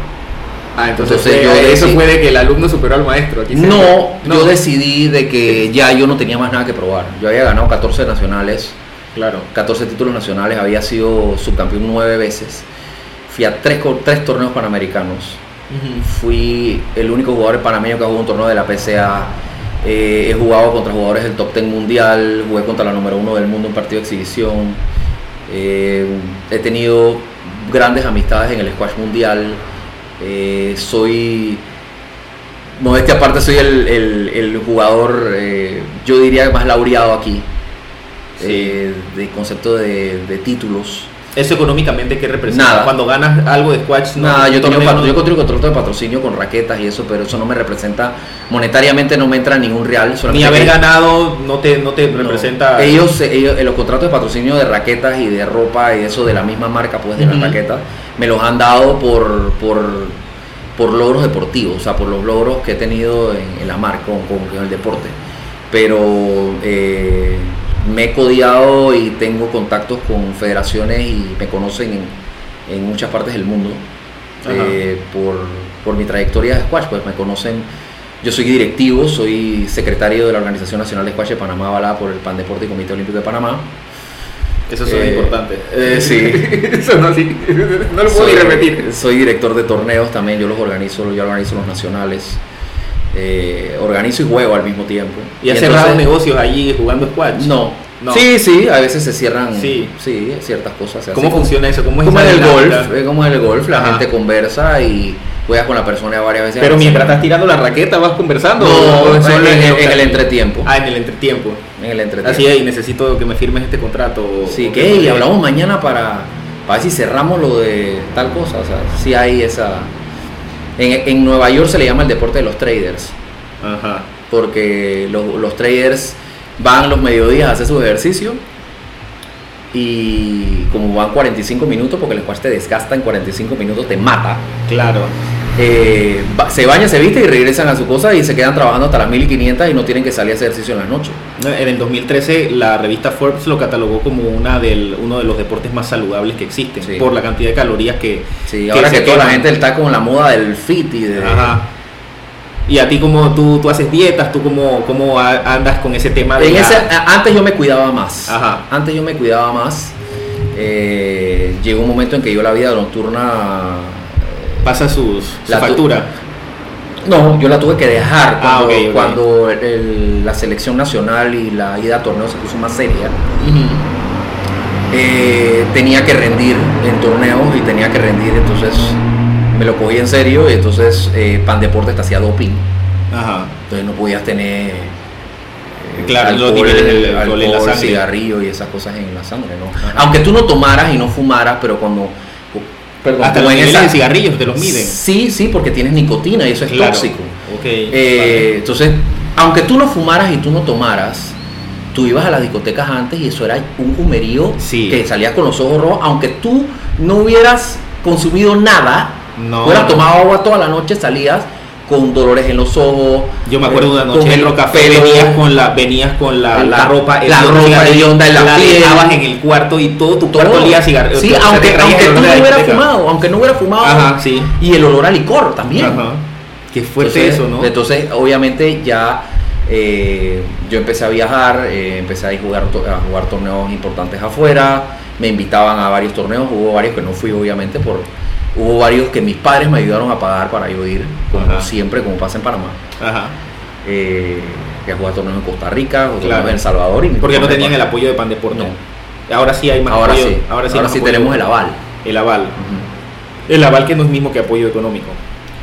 Lo que pasa es que el apoyo económico te lo dan dependiendo de tu planificación. Claro. Tú dices, mira, tengo un panamericano que quiero mandar a mi selección, tengo cuatro torneos que quiero mandar a foguear, quiero, o sea, tú haces una planificación y, el, y el, la entidad te dice, bueno, para el año te vamos a dar 30 mil dólares, 20 mil, 5 mil, Claro. lo que sea.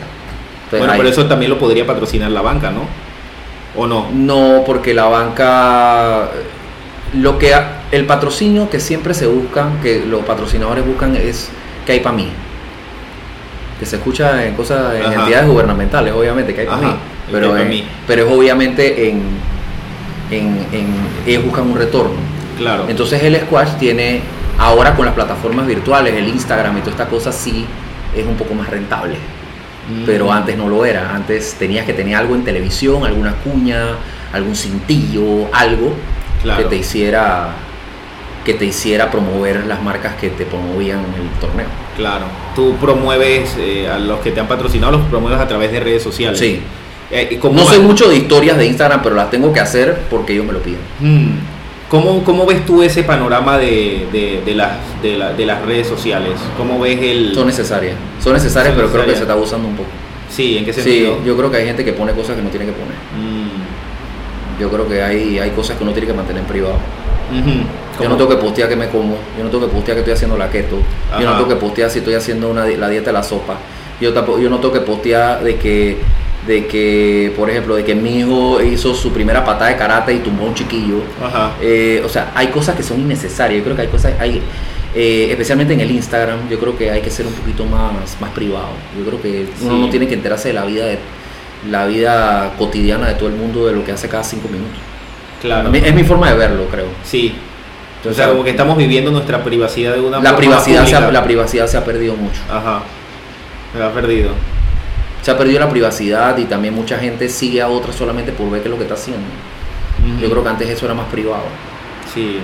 Y es como una manera también de... de... Es que también se ha perdido la comunicación abierta de hablarse. de estar así, frente a frente, cara a cara, allí. Una desvinculación de la realidad. Yo le contaba a mi ahijado, mi ahijado tiene 24 años, que por cierto, eh, graduado de cum laude de Florida State University, de ingeniero civil. Yo le contaba a él, yo le dije, usted lo tiene suave, ustedes, ustedes levantan peladas virtual. Ustedes levantan peladas por chat. Antes nosotros teníamos que ir a la discoteca con pluma, claro. para apuntar los números, para llamarla al día siguiente, invitarla a salir, eh, invitarla a bailar dentro de la discoteca. O sea, hoy en día los tenías, tenías que ganar. Eso es algo que a mí me tiene bien preocupado con la gente joven hoy en día. Sí. Los pelados de, los, de hoy en día no saben lo que son los géneros. Ajá. Ahí está, ahí está llamando. Cuéntame, ¿cómo te, cómo, ¿cómo te tocó a ti lo del asunto del, del Levante? Bueno, si quieres contesta, si no, quieres, no, ¿Sí? ¿Cómo es, mi papá. Ah, es tu papá. Ah, saluda. De repente contéstale para, para, para ver qué nos no, dice. Ahora, yo, ¿No? ahora tú hablas y qué pasó, papá. ¿Tú ya sí, sí, porque con él hablo mucho tiempo. Ah, después se va, se va la Nosotros nos vamos largo, hablamos de todo. ¿De qué conversas con tu papá? Pero antes de eso yo quería saber quién se levantó a quién, eh, a tu esposa, ¿cuándo la conociste? No, no, mi esposa yo la conocía ya desde hace muchos años, yo la conocía desde que yo tenía como 18 años, éramos buenos amigos, pero eso vino... ¿Qué hiciste para levantarte la No, no, no, yo nunca fui un pelado eh, de mi época, yo nunca fui un pelado aventado. Hmm. Yo nunca fui... Dije, ay, ahí está Juanita Los Palotes, me gusta esa, le voy a tirar. ¿Y cómo hacía? Llegaban Eh, a ti. Yo, yo era más, yo era más ori- yo, yo era original, yo trataba de cortejarla de otra manera, yo era más caballeroso, como me inculcaron a mí. Claro. Llegar, o sea, invitarla a salir formalmente, llamarla a su casa, como era antes, pues no es, o sea, era diferente antes. Claro. Llamarla. Pedirle permiso a la mamá y al papá si va a no, salir no, con ella. no, no era tanto pedir permiso a la papá y a la mamá, sino eh, invitarla a salir. Ella le iba a decir con quién iba a salir, obviamente. Y entonces eh, yo llegaba a su casa, yo tocaba el timbre, Ajá. me abrían la puerta, la mamá me saludaba, el papá me saludaba, yo le decía quién yo era y entonces después salíamos. O sea, era diferente, Era diferente. era diferente. Y, y- y eras de, del tipo así, del romanticismo, que enviaba No, poemas, sí, no, daba flores, no. esas cosas. Yo Dedicabas era- canciones. No, Nunca hiciste na- nada de no, eso. yo era... Detalles. Yo creo que los detalles tienen que ser eh, privados. Yo creo que los detalles tienen que ser que no todo el mundo se dé cuenta. Claro. O sea, que es- tú vas a su casa y le llevas un ramo de flores, no dije que se lo vas a entregar en, en una discoteca o en un bar. Dije que ay, vamos a llegar juntos y de repente salgo yo que con un ramo de flores o con unos globos, no. Para que todo el mundo lo vea, no. Ah, pero sí tuviste esos detalles, pero en privado. En privado. Ok. Ah, entonces sí eres detallista, ¿no? De Detallista, pero, tu personalidad pero detallista, detallista leve. con- con- en su momento, no soy, no soy meloso. Ok. No, nunca lo fui. De pelado nunca lo fui. Y de adulto tampoco. ¿Tú Yo, creo, yo creo que mi manera de mostrar cariño es otra. Claro, ¿cuál es esa manera? Eh, ¿Cómo la yo soy, describirías? yo- bueno, yo soy muy expresivo. Especialmente con mis hijos. Soy muy expresivo. Ok.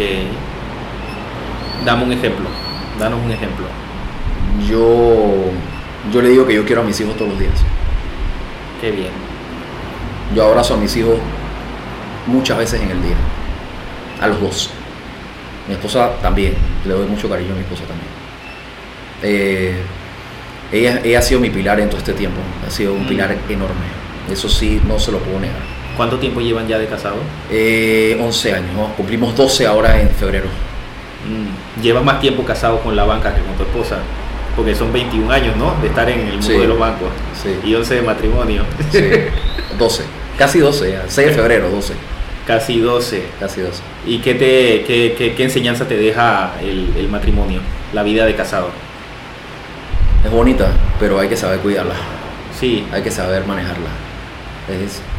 es Y porque a veces lo romantizamos y lo, y lo idealizamos o lo vemos como una utopía de que las parejas tienen No, que ser hay que, esto. tener, hay que tener mucha comunicación, hay que tener. Hay que, hay que sacar tiempo para todo. Yo creo que Mm. hay que sacar tiempo para estar con la pareja. Eso se ha perdido mucho ahora cuando uno, cuando uno tiene hijos, eso se, eso se disminuye muchísimo. ¿Y cómo haces tú? Porque me imagino que te- tú tienes un horario de, de 8 a 5 o, o tú eres de los que workaholic que yo, trabaja no, bastante. yo trato de, yo siempre, yo no me gusta ser Fernando funcionario. Mm, Eh, yo trato de dar lo más que puedo y sé dividir mi tiempo de la forma. O sea, yo juego ligas de softball, yo juego, yo juego squash, yo yo comparto con mis hijos, o sea, yo saco tiempo para todo. Yo creo que uno tiene que saber dividirse. claro. Es bastante, es, es bastante, o sea, Sí, suena... Sí. Sí, música también. Suena la música, fácil, la música pero- que es parte de mi vida cotidiana diaria, no puedo vivir sin ella. Y soy muy repetitivo en ese aspecto. Mm, Soy muy repetitivo y soy muy quisquilloso y muy exigente con música. Demasiado. Sí. Demasiado. Son cuatro, son- ya me dijiste que son cuatro generaciones de Pedros. Sí. Eh, ¿qué, aprend, o sea, ¿qué, qué le, qué aprendiste de esos, de, de- de los dos Pedros anteriores eh, que, que le enseñarías y que no le enseñarías a Pedro Javier, a tu hijo? No sé si me explico, o sea, de lo que aprendiste, ¿qué le, qué le, des- qué le, qué- qué le dices? Esto es una máxima de, de, de mi padre, de mi abuelo, esto sí te enseñaría y qué no le enseñarías. ¿Qué dirías? No, esto lo voy a hacer diferente. Yo creo que hacerlo diferente creo que no tuviera, no, no lo haría. Yo creo que no. Bueno, pero el, el ponerle un segundo nombre lo hice- ya es algo que hicieron diferente. eh, yo no le voy a meter presión a mi hijo para lo que él decida con su vida, con su profesión y eso. Lo que sí puedo decirle es, A ti sí te metieron presión para No. elegir una profesión. a mi papá sí. Sí, tu A mi papá sí, era. a mí no. Mi Ah, papá, papá sí. mi papá lo mandaron a estudiar medicina. Ajá, claro, sí. Eh, Pero a ti no te hicieron eso, ¿no? no. Eh, Y tú no se lo vas a yo hacer. lo que yo lo que puedo decirle es que lo que me inculcó mi papá. Yo te puedo dejar una buena educación y un buen apellido. No me lo manches. Fue lo que le dijo mi abuela a mi papá y mi, mi papá me lo dijo a mí. Y yo se lo digo a mi hijo también. Ah, te lo- es que lo tienes bien claro. Repíteme el quote de nuevo. Te puedo dejar una buena educación y un buen apellido. No me lo manches. Ah, me parece un buen quote. ¿eh? En Una buena, de que una no me lo frase. manches es no estar en nada ilícito, Ajá. ser honesto, no ser corrupto, ni nada por el estilo. Yo no puedo manchar mi apellido. O sea, yo prefiero ser, yo prefiero vivir bajo un puente limpio a estar metido en un chanchullo. Yo prefiero, de- yo no podría hacerlo. O sea, por, por respeto y por, y, por, y por convicción y por, y por, por el apellido que tengo, no lo haría. Aunque tuviese el apellido González, Pérez, Moreno, el que sea, yo no podría hacerlo jamás. Y si te ofrecen un puesto en la política, en No el lo de la política, tú No. tú no lo tomarías. No me gusta la política. Mm. ¿Por qué? Me han ofrecido muchas veces en varios partidos y yo he dicho que no, no me interesa. ¿Por qué no te interesa? Nunca he creído, nunca, nunca me ha interesado la política panameña. La política panameña está muy sucia. Claro. Y, Porque no quiero- y por eso no quiero que mon- mi nombre se puede manchar si yo estoy en política, aunque yo haga un buen trabajo. Claro. Sí, porque dicen que si uno quiere hacer una diferencia, uno, uno en lugar de estar de ver Yo no la barrera, uno tiene que entrar. Yo no duraría, yo creo que yo renunciaría. Yo creo que yo no, yo no duraría ni seis meses. Mm, No, no, no podría jamás. claro. Lo harías desde afuera. y del partido gobernante, nunca. El partido gobernante casi mata a mi familia. Así que no, Claro, la dictadura, ¿no? sí. la dictadura. ¿Tú conoces al, al presidente Martinelli? Porque ustedes fueron vecinos, ¿no? Mi- fue vecino de mi papá. Fue vecino de tu papá. Tuyo no. No, mío no. Ah. Yo sí lo conozco, sí sé quién es. O sea, eh, sí me lo han presentado, eh, le he dicho hola buenas señor presidente, hola buenas, ¿cómo está? Y ya, pero no, nunca he entablado una conversación con él. Claro. No. Ni con él ni con, con, con Varela. Con Varela sí, porque, Varela fue- sí. porque sí fue mi jefe en Varela Hermano. O sea, sí tuve una- un contacto un poco más directo con él, pero en su gestión no. Durante su gestión no. No, no, ¿Y yo qué creo te parece que- su gestión? No me, a mí no me gusta opinar sobre política. Claro. No me gusta opinar sobre ninguna gestión política de nadie. Eh, tengo mis propias, mis propios pensamientos sobre eso, pero no me gusta hablar de ellos públicamente. Ah, públicamente. No. Claro. Vale. ¿Cómo crees tú entonces como ciudadano que, que- que se puede aportar para, para hacer un cambio en, en ese mundo de la política? ¿Qué es lo que tendríamos que hacer los ciudadanos para de verdad... Yo pienso que lo primero que se tiene que hacer es cambiar la constitución. Hmm, Si no se cambia la regla del juego, yo de acuerdo también estoy con la eso, gente, eh. la gente puede seguir haciendo... Pero tú lo ves posible como, como ves las cosas ahora, el panorama Lo que pasa es que nosotros somos una, nosotros somos una sociedad detrás de la cortina. Nosotros protestamos por Twitter y por Instagram. Nosotros no protestamos en la calle. Y en su perfil de WhatsApp dice, no se trata de cuán fuerte golpees, se trata de cuán fuerte puedes ser golpeado y seguir avanzando. Así es como se gana, eso lo dijo Rocky Balboa. Ujú. En su perfil de Instagram dice que es banquero, jugador de squash, raqueta número uno de Panamá, 100% Real Madrid, full música de los 80s y 90s y en un reportaje eh, escrito que le hicieron en un periódico municipal de San Francisco eh, dicen que es un convencido de que invertir el tiempo en las prioridades que se tienen en la vida es la clave para alcanzarse o hacerse del éxito y la felicidad al mismo tiempo. Entonces, ¿cuáles son esas prioridades, Pedro, de la vida? ¿Qué es el éxito y qué es la felicidad? Yo creo que las prioridades de la vida tienen que ser, primero que todo, la familia. El bienestar familiar es importantísimo. Yo creo que en Panamá es lo contrario. Yo creo que en Panamá la vida social es más importante que la familia. Sí, El éxito se consigue si uno es perseverante. Si uno es perseverante y tiene las cosas muy bien enfocadas hacia donde uno quiere llegar y sin importar los obstáculos que hay. ¿y qué es el éxito? El éxito es el pináculo de conseguir lo que quieres. A nivel material.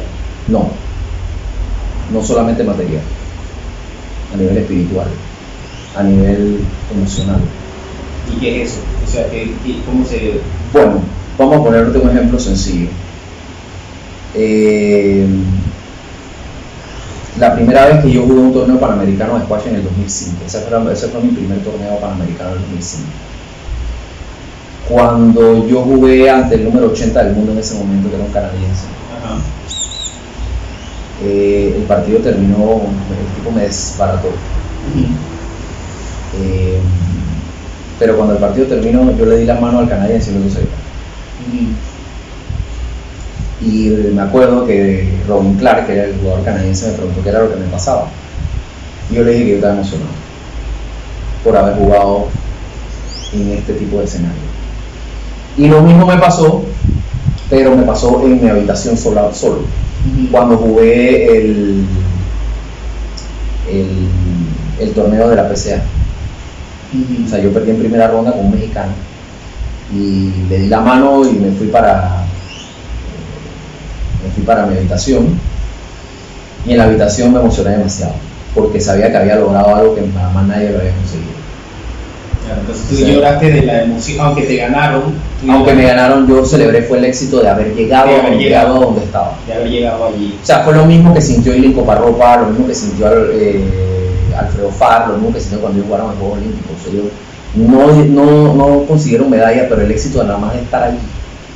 O sea, nada más de estar eh, con ese grupo de personas, o sea, de que te consideren uno de los mejores, uno de los mejores del mundo. El mío no era de los mejores del mundo, era de los mejores del torneo, o sea, de, de, de los que estaban allí. O sea, ya para mí eso era un logro, porque Panamá no había jugado ningún jugador de la PCA. Eh, Y la felicidad. la felicidad, la felicidad. es el conjunto de todo, De todo eso, de, de todo, todo, eso lo, se todo lo que tú logras, de todo lo que tú logras. Yo creo que la felicidad también es eh, vivir un día a la vez. Como en Alcohólicos Anónimos. Yo creo, un día, yo creo que un día a la vez eso es algo que yo practico muchísimo. Yo creo que eh, yo creo que las cosas fluyen como tienen que fluir. Ujú. Trato de no precipitarme porque a veces la precipitación hace que uno llegue al, al, al desespero y el desespero es lo que provoca la depresión. Claro. Entonces la depresión es lo que te hace a veces cometer torpezas o cometer actos que después, más adelante te puedes arrepentir. Claro, la ansiedad, ¿no? Sí. Y hoy el tema de la salud mental. La pandemia desató eso en Sí. mucha gente por el encierro y por trabajar en casa y, y trabajar, trabajar demasiadas horas. Bueno, y por la economía también. También. Por lo- la, la situación económica. Sí. La, y la desigualdad y todo eso. la- y también la Pero dura. no solamente en el cual yo, yo, yo sé, yo me sentí así, con emociones. Lo sentí cuando canté con mi papá, lo sentí cuando lo tuve que reemplazar una vez en el escenario cuando no pudo cantar. Así. Eso fue en Bacchus en el año 98. Ajá. Eso hubo un reportaje y todo que me hizo Gaviñazo en esa época. Uf, Eh, la cédula con Gaviñazo. Sí, bueno, Gaviñazo es una leyenda. Una leyenda, claro. Eh, y ella nos preguntaba de que ella me preguntaba de cómo yo había hecho eso. O sea, yo había ensayado, pero yo las canciones me las sabía de memoria. Yo tuve que cantar 22 canciones en una noche. Wow. Bueno, de, de adolescente te sabía las canciones de tu Lo hice por amor a mi papá porque sabía de que el dueño de la discoteca le iba a cobrar, le iba a quitar todo. Le dije, o yo lo hago, o, o aquí vienen demandas legales o lo que sea, nosotros no sabemos qué puede pasar, así que que me tiren la silla a mí. Si tú estás enfermo, que me tiren la silla a mí. O sea, yo estaba miedoso de que alguien me tirara una silla, pero no pasó nada. no pasó nada. No. Eso fue emocionante. Eso, eso me causó mucha emoción y me dio mucho, mucha felicidad cuando terminé. ¿Y espiritualmente cómo te sostienes? ¿Tú Yo- crees en Dios? Sí, ¿Eh? yo creo Pero en Dios. estilo tradicional del No. catolicismo. sí, yo soy católico. Yo soy católico. eh, no soy eh, testigo de Jehová ni tampoco soy de lo que da la comunión en la iglesia. Pero yo creo que la espiritualidad yo la, eh, yo la manejo a mi manera. Muy, No cumplir con esa vida sacramental de que No. y te confiesas a tu No, sacerdote. y... yo me confieso, yo, yo, yo a veces oro en las noches. En las noches, tarde en las noches. Ya cuando todo el mundo en mi casa está dormido, yo entonces, yo, yo mi espiritualidad la manejo de una manera muy personal, la manejo de una manera muy, intro- muy introvertida. Yo la, la manejo, yo no la exteriorizo. Pero sí crees en Dios Sí. y conversas con ese Dios. Sí, Hablas con él en las noches a veces. sí. A veces le pregunto que por qué a veces, a veces hay cosas que son tan injustas o a veces le digo que por qué, por qué me dejó ganar este día, por qué si no me lo merecía, que por qué, eh, por qué eso en un, en un trabajo específico no salió, que por- le, o le pregunto que por qué esto me está pasando en este momento. Claro. Sí, lo, lo hago de una forma bastante eh, introvertida, de una forma muy personal. Claro. ¿Y tú crees que él escucha? Sí, Que él está, que él está pendiente de nuestros problemas personales, sí, de cada persona. yo creo que sí, sí. ¿Sí? Sí, yo pienso que sí. Vale. Interesante. Me ibas a hablar algo del welfare. Ah, bueno. Estabas ahí en la mente del filósofo, ¿no? Ah, sí, bueno. eh, lo que pasa es que cuando, cuando en Panamá se desató la pandemia Ajá. y existió la ley de moratoria, yo me puse a pensar muchas cosas sobre, sobre cómo podía, cómo el panameño se puede sentir más beneficiado y cómo la economía puede ser un poquito más rotativa. Ujú. La economía de un país se maneja cuando rueda el dinero. Eso se llama cuando la plata circula. Yo tengo un negocio contigo Abraham y Abraham lo tiene con, Juan- con Juanito, Juanito lo tiene con no sé quién y ahí, ahí es donde circula todo. Ajá. Entonces, en Estados Unidos existe algo que se llama el welfare. El welfare es cuando tú estás sin trabajo, el gobierno te subsidia, el gobierno te paga tus eh, gastos recurrentes. Por un periodo de tiempo por un determinado. periodo de tiempo determinado. Te dice, mira, me quedé sin trabajo, mi liquidación fue tanto y esto me alcanza para vivir con, pagando lo que tengo que pagar por cuatro meses, tres meses, lo que sea. En Europa eso es paro, que en España es seis meses, en Alemania de seis Entonces, meses. un año. mientras consigo trabajo, yo quiero que el gobierno a mí me subsidie, yo quiero que el gobierno a mí me dé para eh, seguir pagando mi hipoteca, mi carro, mi, mi Claro. bien, Ujú.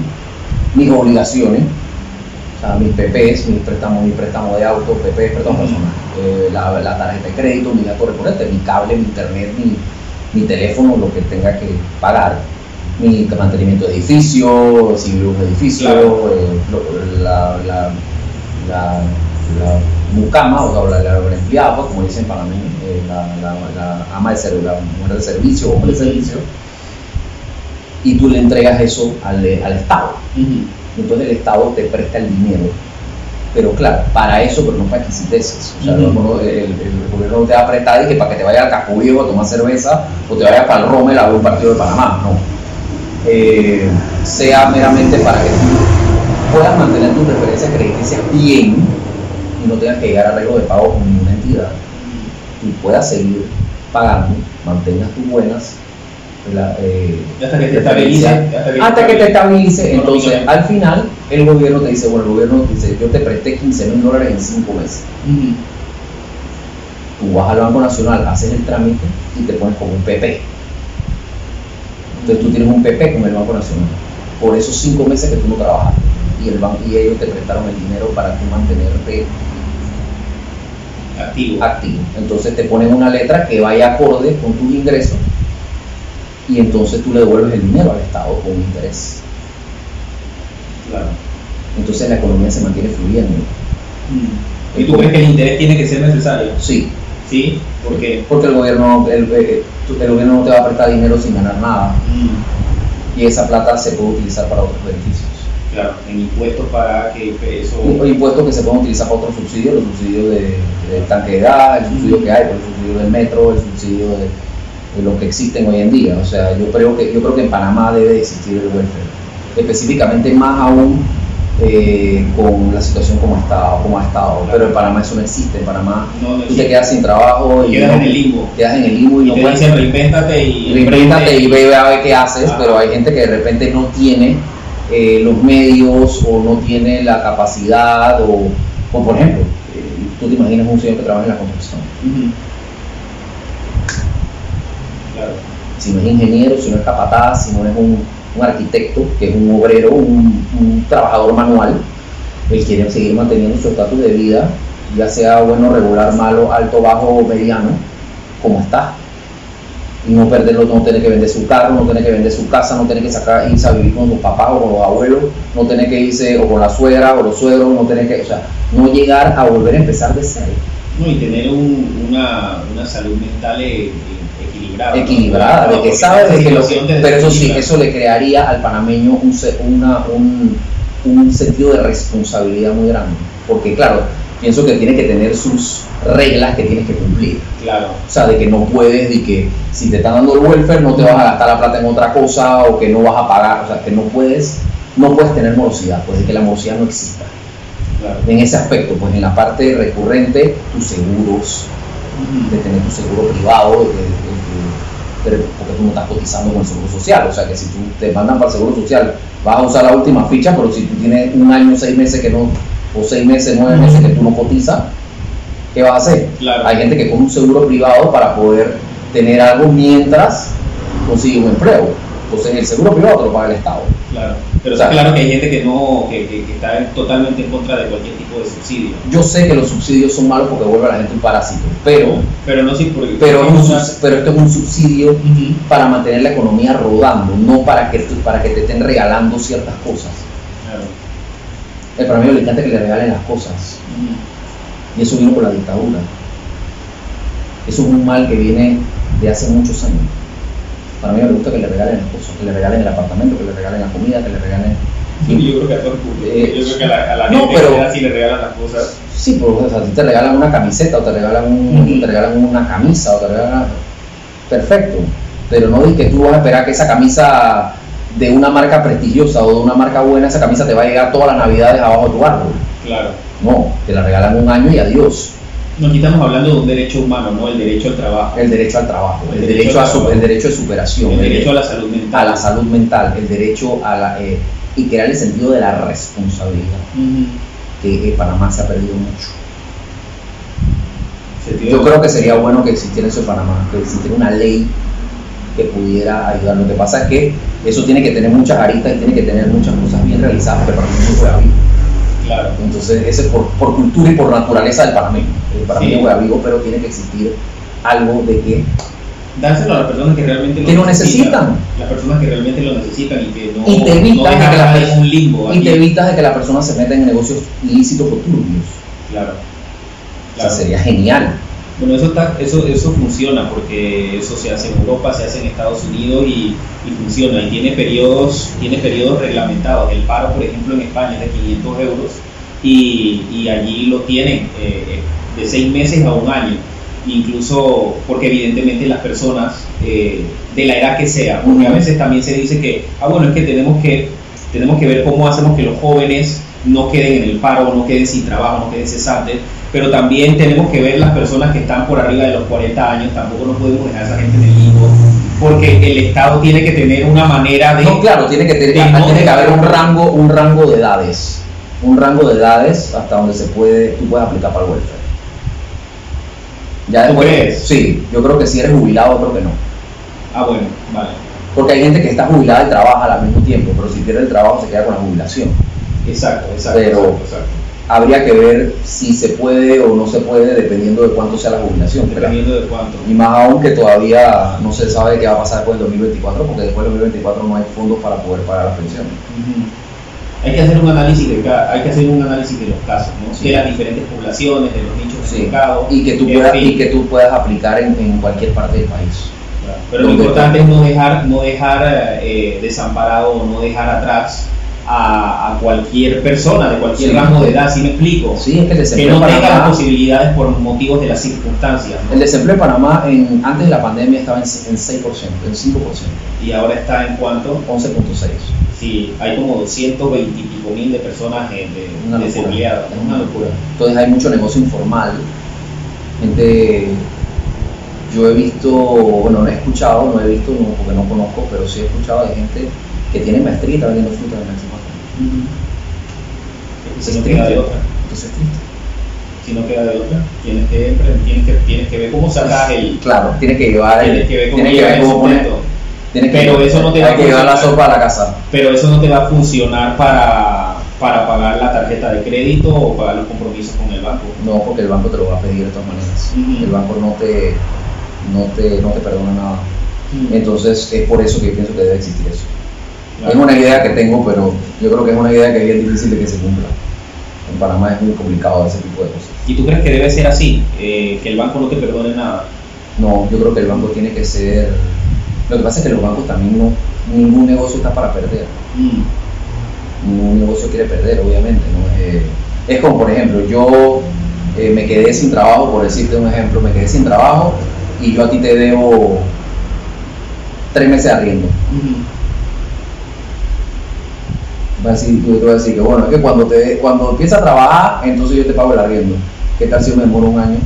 Eso sería para ti una cuenta por cobrar. Tú necesitas esa cuenta por cobrar para poder pagar alguna otra cosa más. Claro. Entonces ahí es donde la economía no rota, porque tú te vuelves moroso por culpa de otro. Claro. Pero termina, termina, termina esa, esa eh, vamos a suponer que esa persona no realmente por sus circunstancias no tiene los recursos para, para pagar. Entonces ahí se impone, lo que impera es el, el sistema y esa rueda del hámster que no se porque esa Es rueda se- complicado no se porque, por revienta. ejemplo, si la persona queda con mala referencia, entonces más adelante, por alguna emergencia o lo que sea, no puede pedir algo a alguna entidad. no. No puedes hacer nada. Si quieres emprender o ¿No crees que tiene que haber un cambio de paradigma en el Sí, sistema que, tiene tenemos? que existir. que sea más enfocado no tanto a que la prioridad sea Hay arreglos de pago, sí. Lo Pero, sino arreglo- la persona. pero hay arreglos de pago que de repente pueden ser un poquito más confortantes para el, para el cuentaviente o para el cliente. para, para la persona. Sí, creo que puede ser. Yo creo que los bancos están más abiertos ahora a esa realidad. Sí, yo creo que los bancos De van la a, los, bancos va- yo creo que los bancos va- van a mejorar su proceso. Yo estoy seguro que sí. Sí. Esperemos. ¿Tuviste el documental este del, del dinero como deuda? No, Money is debt. No. Te lo recomiendo para que lo veamos y después hacemos. Money is greed, Ajá, como en Wall Street. ajá. Te recomiendo que lo veas y después hacemos un- un- una segunda parte con respecto a eso, porque sería interesante, un Sí. recurrente en el que conversemos de, de ese tema. Sí, Música, 80s, 90s, fan de Michael Jackson. sí. De Pero me gusta la propuesta que tienes, eh, ya para cerrar esa parte, la propuesta que tienes del welfare o del paro o de ese subsidio, porque a mí me parece que no podemos satanizar los subsidios, porque ningún país se ha venido a la quiebra eh, por los subsidios que se dan. Yo creo que la persona es primero y que no podemos dejar en el limbo a los ciudadanos de, de Pero creo que país. Si las personas se comprometen y de una forma responsable, Sí, yo, pero yo sí pienso que los subsidios tienen que, tienen que tener una fiscalización, una regulación. un lapso de tiempo de... Claro, no, No puede ser forever. claro, No puede ser para siempre, no. Obviamente no, No. pero sí, pero sí un subsidio que ayude a, a la persona a darle un empuje para que pueda para que pueda mejorar su condición o su situación Sí. en un tiempo prudencial, que generalmente eso ya está estudiado, que son Sí. tiempos Yo lo de- veía de en la parte seis del meses welfare. a un año. Sí, la parte del welfare yo lo veía más por la rotación de economía, para que la economía no, no se pare, como pasó en la pandemia. Claro, pero más por la economía que por las personas. No, no, no, es que lo que pasa es que eso es que la economía involucra a personas también, porque está la micro y está la macro, y las dos se afectan. Las dos se afectan. La economía no existe sin las personas. No existe. Claro que no. Entonces, si la persona está golpeada, la economía se golpea. Si la persona no tiene con qué pagar, la economía se golpea. Y las personas El PIB del país disminuye. Entonces, eso es lo que yo- eso es la idea que tengo. Eso, eso se me vino a mi cabeza y no sé, no sé cómo plasmarla para, para hacer una como un proyecto de ley, no sé. No sé, yo, yo soy, yo no soy mucho de, de- de la parte política, como te dije, no, no me gusta exteriorizar eso, pero Pero bueno, me parece una, me parece una, una idea fantástica porque, porque sí creo que, que tenemos que darles oportunidades al- a, a todos, Sí. no dejar a nadie atrás, Nadie. porque al final si todos estamos bien, el país avanza y la economía, y la economía Se rota, mantiene- se mantiene activa. funcionando, porque eso es, eso, eso lo comprobó lo, lo que nos habían dicho de la, de la, no sé mucho de este tema, pero sí he leído un poco de la economía de riego o de, de derrame o de goteo que se comprobó que, que no funcionó, que realmente no funcionó, o sea, el, el hecho que, que realmente no, no, no goteó la economía, no cayó hacia abajo, no. se quedó, o sea, que el hecho de que se, se quedó en la pirámide y no permeó realmente, Sí, porque a- es que la economía de riego le llega a cierta gente, pero no a. Ajá, no es como cuando riegas una mata. entonces cuando riegas un jardín le llega a una parte de la, una parte de la pero que no. Tiene que ir hacia allá y regar allá, regar Claro. acá y regar acá. o sea, sí, eso, que no nos tirar dijeron, agua así. sí, eso que nos dijeron que, que Como los curecos. Los curecos cuando tiran el agua no le cae a todo el mundo. Exacto. Entonces, tiene que, el señor tiene que mover la manguera para poder mojar a la gente. Es lo Claro. mismo, en la economía de es lo mismo. Claro. A todo el mundo le tiene que llegar. Aquí sobre ese tema decía que un documento del 2015 realizado por los investigadores del Fondo Monetario Internacional sostiene que no hay un efecto de derrame medida que los ricos se hacen más ricos. Si la participación en el ingreso del 20% superior, o sea, los ricos, aumenta, entonces el crecimiento del PIB en realidad disminuye a mediano plazo, lo que sugiere que los beneficios no se derraman. En contraste, un aumento en la participación en el ingreso del 20% inferior, o sea, los pobres, se asocia con un mayor crecimiento del PIB de un país. Eso ya lo estudiaron, pero seguimos con el mismo sistema. No cambia. Ya sabemos que no funciona como, como están las la economía rotativa hace que el PIB suba. Eso es lo Y tú nos diste una, una propuesta para Pedro Altamiranda. Barroso Junior es el PIB. El Ustedes son de los Barrosos de Manolo Barroso. Sí, es el hermano de mi mamá. Ah, es el hermano de tu mamá. Sí. Ah, Y- o sea que Estelita Villarreal es tu tía. Es mi tía, sí. Ah, ok. Y Orlando Barroso, el músico panameño, es hermano de mi mamá, que es el, el papá de Ana Verónica Barroso, que es la cantante de la cachamba. Ok. Ah, usted- ¿Y esos Barrosos, ustedes de dónde son? ¿Eso de dónde? ¿De Chitré? ¿De Ellos son de Chiriquí, Ok. Ya, son- chiricanos. sí. Ah, tú no. No, mi mamá es chiricana, mi papá es de la ciudad. Tu papá es de la ciudad. ¿Y tú qué tienes más de la ciudad o más de Chiriquí? Yo soy más citadino, Tú eres más citadino. sí. Yo iba a Chiriquí pocas veces en mi vida. Sí. Nunca Yo, soy, yo, nunca. en ese sentido, yo soy mal panameño. yo soy mal panameño, yo no conozco San Blas, yo no conozco Boca del Toro, eh, no conozco Contadora. ¿De quién fue la idea de sacar frases de tu papá y ponerlas en una camiseta, ponerlas en Mi taza? esposa, Eso fue la que, mi esposa fue la que se le ocurrió. Ajá. Y nosotros tomamos la idea y la sacamos. O sea, sacamos 24 pregones y se están vendiendo bien. Se están vendiendo bastante bien. ¿Quién seleccionó los pregones? ¿Quién hizo la curación de los pregones? Mi papá y yo. Tu papá y tú. Sí, pero nos quedaron algunos por fuera, así que tenemos que meter como 10 más. ¿Cuáles son los pregones que más te gustan de tu papá? Limpio pero contento. Limpio pero contento. Eh, la calle está dura y la vaina se ve muy mal, pero a nadie le importa cuando llegue el carnaval. Yo creo que eso es nos define al 100%. Eh, otro de los pregones que me encanta es de lagartija para arriba todo es cacería. Ajá, eso lo tienes en tu Instagram, ¿no? Sí. ¿Eso qué significa? Que o sea, eso significa de que cualquier, no importa si la mujer es fea, bonita, no sé qué cosa, eh, vas para el cuero. Vas para el cuero. Sin importar la fecha, el carnaval o lo que sea. Sí.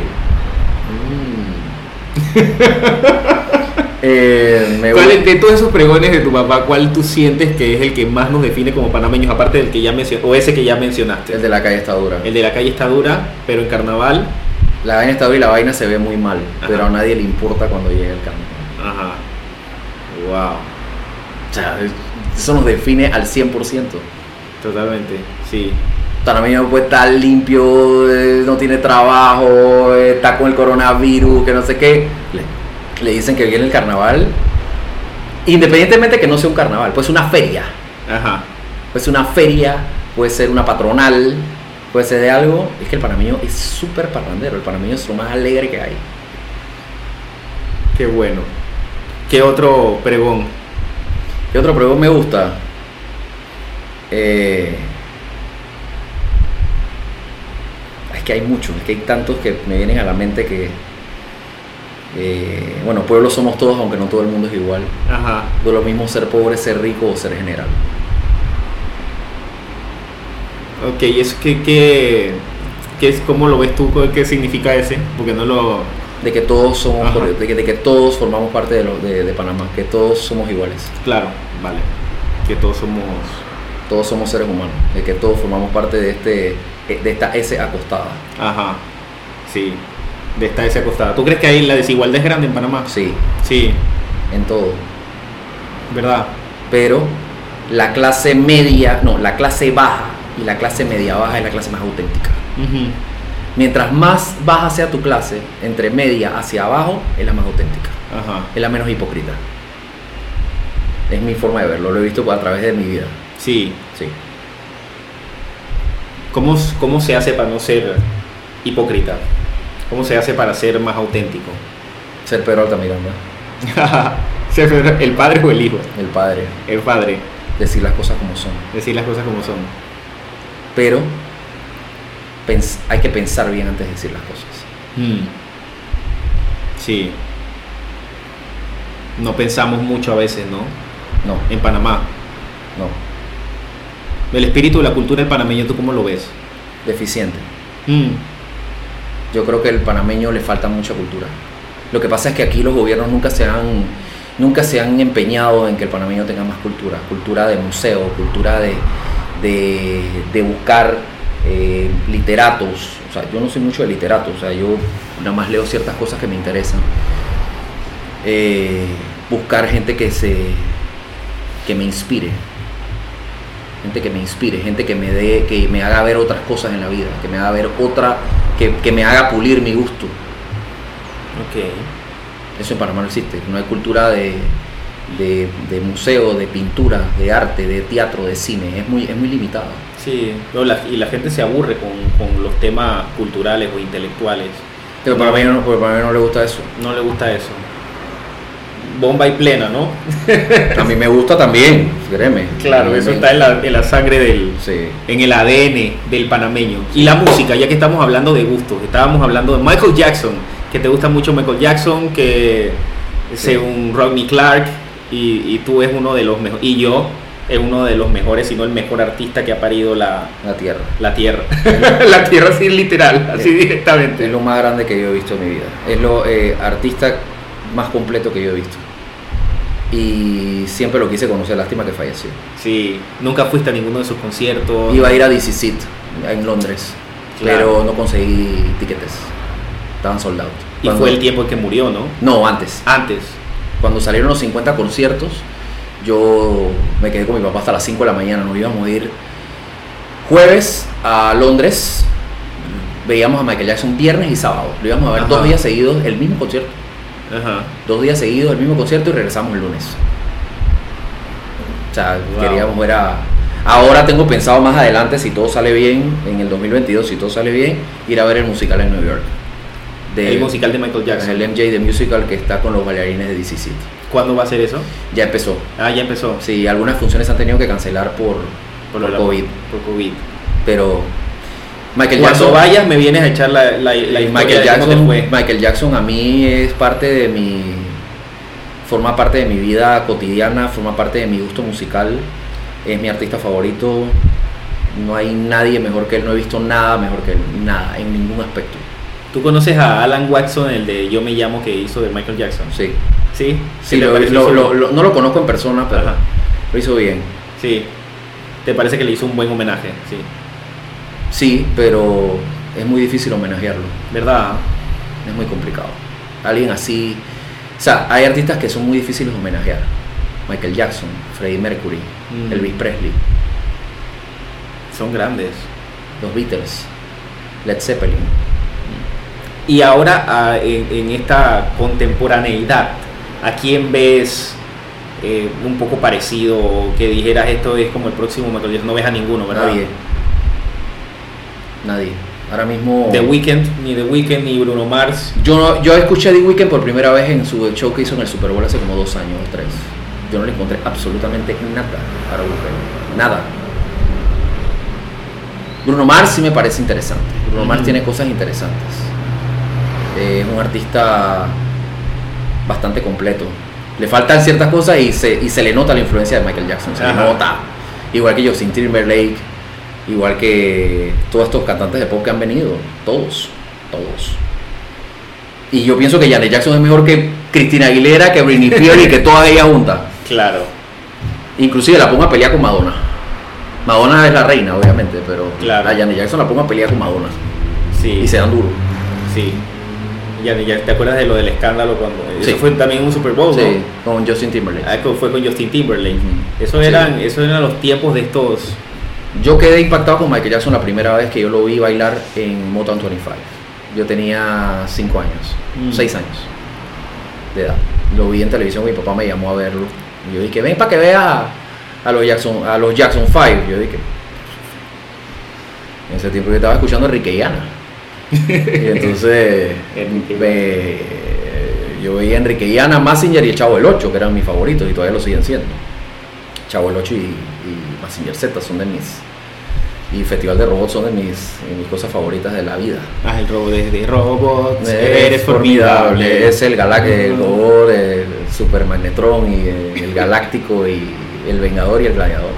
Sí, siempre. Y Massinger, esos fueron mis, la cómica de mi vida prácticamente. ¿no? Claro, Massinger Z. Mazinger Supercampeones, ¿no? No, supercampeones no, porque yo nunca fui un pelado de fútbol. Yo vine a, a ser futbolero del Real Madrid, de la selección de Panamá, del 97 para acá. Claro, porque ahí está en tu, en tu ficha de Sí. Instagram, está 100% Madrid. ¿Y por qué no el Barça? Porque mi papá vio jugar al Real Madrid de los años 50, el, Real- el Madrid de las cinco Copas de Europa consecutivas, Ajá. con Gento, Di Stéfano, Santa María, Copa. Y entonces eh, yo vi al Real Madrid por primera vez en el año 97, la final de la Champions contra la Juventus, Ajá.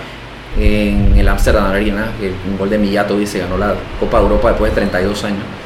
Y yo le pregunté a mi papá que, que por qué hablaban de que era el equipo más laureado, que no sé qué, y le pregunté quién era el Real Madrid, porque yo, ¿a quién más le iba a preguntar? O sea, Ajá.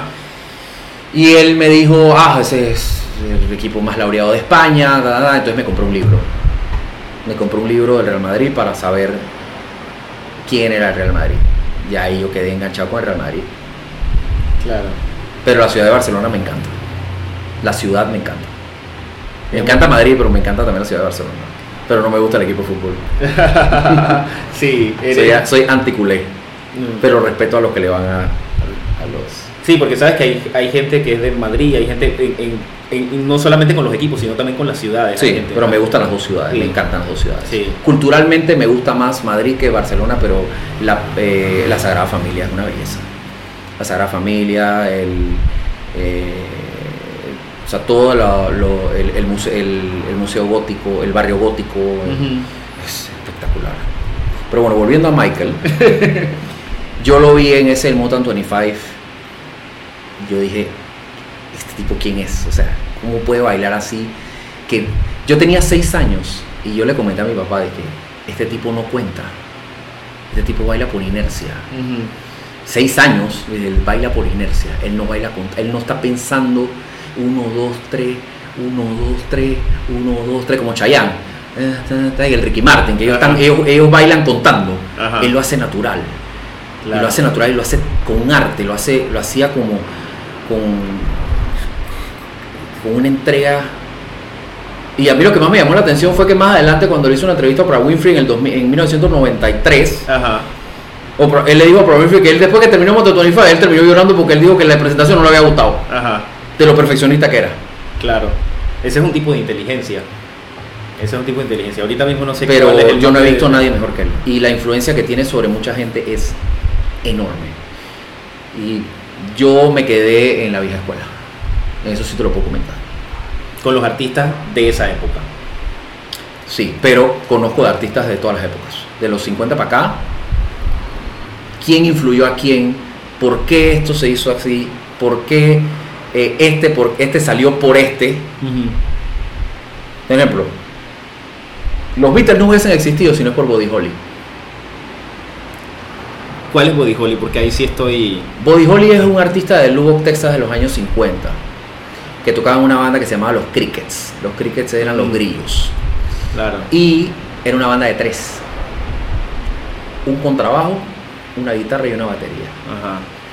Y el sonido de That'll Be The Day, si en algún momento buscas la canción That'll Be The Day en internet, Ajá. en Spotify, en esta plataforma.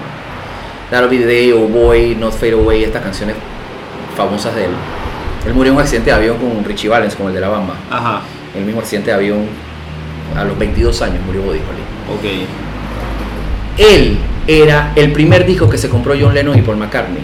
Fue That'll Be The Day de Buddy Holly.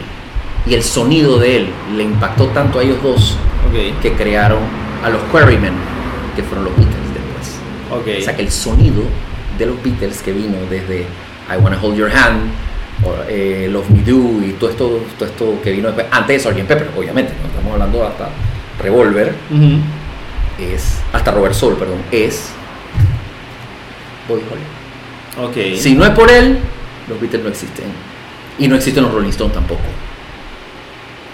Y no existe, y si no hubiese existido el blues de los afroamericanos de los Estados Unidos, Ajá. que cantaban el rhythm and blues y el blues y toda esta cosa, No existiría el, el rock tampoco. no existiría, no hubiese existido The Doors, Ajá. no hubiese existido Led Zeppelin, no hubiese existido, Jim- eh, ¿cómo se llama? Jimi Hendrix, ni, ni Eric Clapton, ni Creedence, ni ninguna de estas bandas importantes de los años 60 y 70.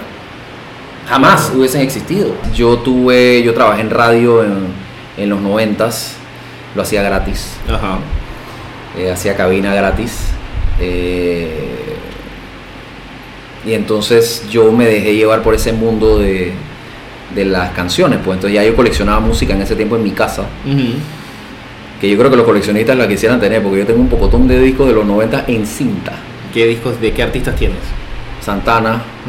Oasis, Green Day, Collective Soul, Jim Blossoms, Ok. Bon Jovi, Weezer, eh, Todd Wet Sprocket, em, Radiohead, Nirvana. Pearl Jam, Stone Temple Pilots, los, Bueno. Chili, los Chili Peppers, Chili Peppers. Que estuvieron en sí, Panamá. Chili Peppers, sí, En la playita de Amador. Alanis Morissette, Uf, Alanis Morissette. Eh, Shakira tiene algo también, de repente, tiene un par de discos interesantes, pero el resto no. Eh, Shakira en el rock. A tu papá no le gusta nada no, Shakira. no, Héroes del Silencio. Soda, Soda Stereo, También estuvieron en Panamá. Aterciopelados, El Último de la Fila, Ajá. Hombre G, La Ley. ¿Tú estuviste en Playa Palusa? No, No, no fuiste. Yo, estuve en el concierto del Freeway. Ah, el del Freeway. Ajá. Sí, ese sí tuve. Maná, me gusta Maná también. Me gusta Wallflowers, eh, YouTube, YouTube, el gran bono. sí. ¿Tú crees que la, esa, esa música de los noventas eh, no tiene, eh, tiene compara- encuentras comparación No. ahora? ¿Crees que es la mejor época o la época dorada de la música o No, la época dorada de la música para mí son los 80. los ochentas? Los noventas es la época que te, influ- que te influyó con tu, en tu vida de adolescente. De adolescente. En tu vida de adolescente. Porque pasé por muchas etapas. Yo era jammer. Yo fui jammer. Yo Ajá, usé jammer. de, zapato de charoli y vestido como en Hammer. Ah, ok, ya me de MC Hammer. De, Sí. ajá, ok. Pasé por la etapa de CNC, Vanilla Ice, MC Hammer, para después al Vanilla Ice, Ice ajá. Technotronic. Entonces después pasé a el rock, pues. Ajá, O sea, yo pasé de MC Hammer a Nirvana. ajá, O sea, claro. entonces era ese, ese, ese contraste, pues en los 80 hubo el, el pop, el pop rock, el, el, el new wave que vino después. Ajá. Entonces también había ese contraste, pero los 80 es, eh, educacionalmente hablando, los 80 es muchísimo más importante que los 90, pero los 90 a mí me eh, eh, forma parte de, de mi día a día y es lo que me reconforta cuando estoy en, de mal humor. Cuando estoy de mal humor hay, po- hay, hay pocas cosas que me, que me, que me hacen volver a, a sonreír. Ajá. Una de ellas es escuchar música de los 80 y de los 90 y escuchar salsa, escuchar salsa pesada, salsa vieja de los 80, de los 70 y 80. Esa es salsa sensual. No, ¿Cuál es la salsa pesada para ti? Héctor Lavoe, Willy Mm, Colón. Rubén Blades, eh, em, todos estos artistas de los eh, Apollo Sound, Roberto Roena hizo Apollo Sound, Ajá. eh, Eddie Palmieri, Ajá. gente. O sea, esos, Celia Cruz, obviamente, Tito Puente. Tito Nieves. No, Tito Nieves, Tito- Tito, Tito Nieves Nieves no, es más- 90. ah, es 90. Él es, él es Pero más- ¿quién cantaba esto de Dicen que ando dormido pronunciando su nombre? Yo creo que ese es Tito Roja.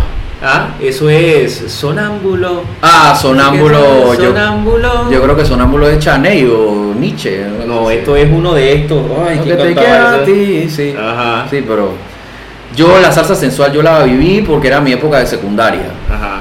pero nunca fue la salsa que más me gustó. Ok. Hay algunos que me gustaban, pues, de que Luis Enrique, yo pienso que era el mejorcito. Y, y estaba Maelo Ruiz. Y Estaba Maelo Ruiz, pero todos cantaban igualito. Maelo, Sí. Willy González, todos esos cantaban igualito. Jerry Rivera, que me daba pereza, pero las peladas le gustaban, entonces uno también se la tenía que saber porque era parte de los, de los cortejos de ese Ajá, tiempo. ¿no? era, era, era el cortejo. Parte del cortejo, ¿no? De David Pavón y. Ajá. Te las tenías que saber, pues. Sí, espérate, esta, ¿quién era? ¿Quién cantaba eso? No era Nieves, no era Tito Nieves, espérate. Estaba Eh, Tito Nieves, estaba Tito Roa, estaba. Entonces todos los salseros tenían de que apodo, el Pavarotti de la salsa, ¿ve usted? Sonámbulo. ¿Quién la canta? Tito Nieves. Tito Nieves. Claro. Di que el caballero de la salsa, el otro, Sí. de, que, di que Gilberto, el otro di que el Pavarotti de la salsa, di que Ujú. eh, Tito Nieves. Pavarotti de la salsa. El Pavarotti sí, porque él, él- él era agarradito. Pero como, era gordo como Pavarotti, entonces le pusieron que el Pavarotti de la salsa. Ajá. no, pero es que además las letras eran súper profundas. Mira, dicen que ando dormido pronunciando tu nombre. Dicen que la noche en su negrura. Ajá, caminando, caminando hacia el mar. Dicen que las olas celosas me llaman. Pero me dice llaman qué, pero dice quién. la gente. Ah. Pero yo no respondo, que mi sueño es tan hondo que no puedo despertar. Maremundo, he perdido mi juicio, que no tengo remedio, que sonámbulo soy. No Entonces, las letras, esas letras eran, tenían un poco más de. ¿No te parece? Mm, No te gusta tanto. No, la salsa sensual a mí me gustaba en algunas, algunas, algunas. Gotas de lluvia, eh, o sea, unas cuantas, pero mira, no- aquí está, ahora sí está bien, mira. Dicen que ando dormido pronunciando tu nombre. Mm. Dicen que desafío la noche y su negrura. Caminando hacia el mar. Dicen que las olas celosas me llaman y me llaman. Pero yo no respondo. Que mi sueño es tan hondo que no puedo despertar. Que no quiero despertar. Para el mundo yo he perdido mi juicio. Yo no tengo remedio. Que sonámbulo soy. Pero yo te siento en mi sueño feliz buscando su calor. No quiero que me llamen, quiero seguir así. Sonámbulo. Dice que soy. A mí me encantaba esa canción, no sé por qué. Pero me parece que las letras de, la, de las canciones de antes tenían mucho más profundidad que las letras de O sea, los si tú lees de esa letra, actuales. yo te puedo decir la letra de Limpiabota. Ajá. ¿Cuál es la letra de Limpia Bota? Recorre las calles con solo aguacero, pelado limpiabotas de infancia marchita, pone pie en el suelo. Ajá, ese es de tu papá. Ahí tú te das cuenta de la profundidad de la letra. Claro. Eso no. Sí. A mí me está diciendo de que él está dormido y está sonámbulo, pero él no me está diciendo absolutamente nada, Nada. nada. Bueno, este yo lo quería exteriorizar. Era una, era una- es, es un recuerdo de la infancia. Es que mi, mi papá ponía estas salsas Eh. y salsas y entonces y los vecinos sonaban la música y uno y uno como que se le quedan grabadas esas canciones, ¿no? Hay ciertas incongruencias en la música actual que en las de antes era inconcebible poderlo ¿Verdad? pensar. Pero al menos trataba de, de tener Sí, más trataba, por lo menos trataba de hacer algo eh, eh, mejor que las letras de hoy en día. distinto. Sí. Aunque la, la generación actual no tendrá nuestra misma opinión. Yo quisiera saber si la generación de hoy en día escucharía una Whitney Houston y qué dijera. ¿Qué, qué podría decir de Whitney Houston? No duraría ni 5 segundos, la apagan, Hmm, porque ellos no saben lo que es eso. claro. Porque hasta ven, ven la, los, las películas, las ven en YouTube. Hay canales que las ven en me- resumen. tú me vas a decir a resumidas. mí que los pelados de hoy en día o las muchachas de hoy en día, Ajá. Todas las peladas hoy en día han escuchado de All I Want for Christmas Is You de Mariah Carey. ¿Tú crees que ellas han buscado canciones de Mariah Carey de los años 90? No. Ellas nada más la escuchan para Navidad. Sí. ya no saben quién es Mariah Carey. No es mejor que Whitney Houston ni que Celine Dion, ojo, Ajá. pero es Mariah Carey. Exactamente. Entonces, los noventas forma parte de eh, forma parte de mi vida y forma parte de mi, de mi- de lo que a mí me hace sonreír todos los días. De las cosas que me hacen sonreír cuando yo estoy molesto, por cualquier razón. Eh, ¿Qué cosas te molestan? No, cuando estoy molesto por algo, de repente algo laboral, que de repente un día malo. eh, o Muchos números o no, no, no, alguna circunstancia dentro de- de- del trabajo, pues que hay un día malo y entonces llega a la casa molesto, pues. Y entonces pones ahí tu salsa. tu mi de salsa, o los 80 o los 90 en música, o me pongo a jugar Nintendo.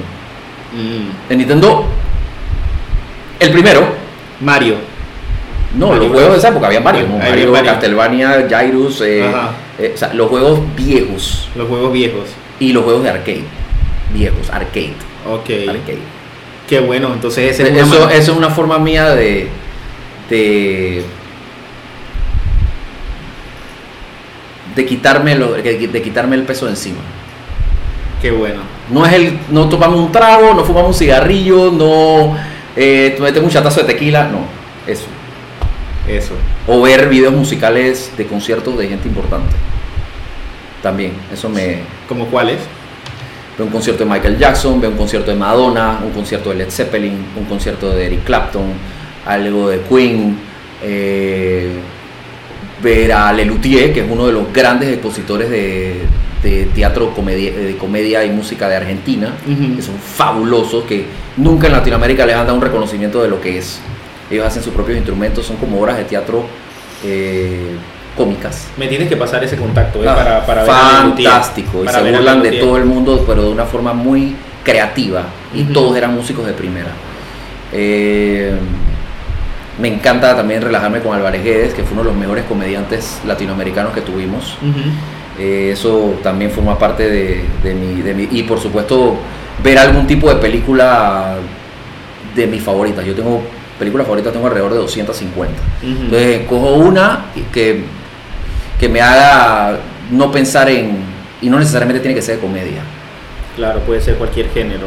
un género drama, un género, eh, inclusive puede ser una película triste, puede ser una película de guerra, puede ser una película eh, de contenido fuerte, no de matanza ni nada por el estilo, pero una película dura, Dramática. dramática, una película dura, como El pianista, por ejemplo, Claro, o- como El niño del pijama de rayas, eh, como Chaplin, eh, como Hurricane, JFK, o sea, eh, Rain Man, Green Mile, o sea, eh, ese tipo de, Claro. de cosas me gustan a mí las, las, peli- películas, de, las no películas de contenido. Claro. No la película de risa tiene su momento, pero yo soy de película de contenido. Me gusta más la película de contenido. que- Aunque hay películas, hay películas de comedia que tienen un contenido muy profundo. La, recientemente la que ha hecho, la que han hecho Don't Look Up. Don't Look Up no la he visto todavía. Mírala porque la verdad es que es una comedia que tiene. Pero, pero una de las mejores comedias que de los últimos tiempos que se hizo, que solamente la primera sirvió fue Hangover, pero las otras dos no sirvieron. Bueno, le Bachelor Party, que es fantástica, que fue la primera película de comedia que hizo Tom Hanks en su vida. Ajá. Pues Don't Look Up es del escritor de- del, De- de del director de Hangover. La voy a Sí. buscar.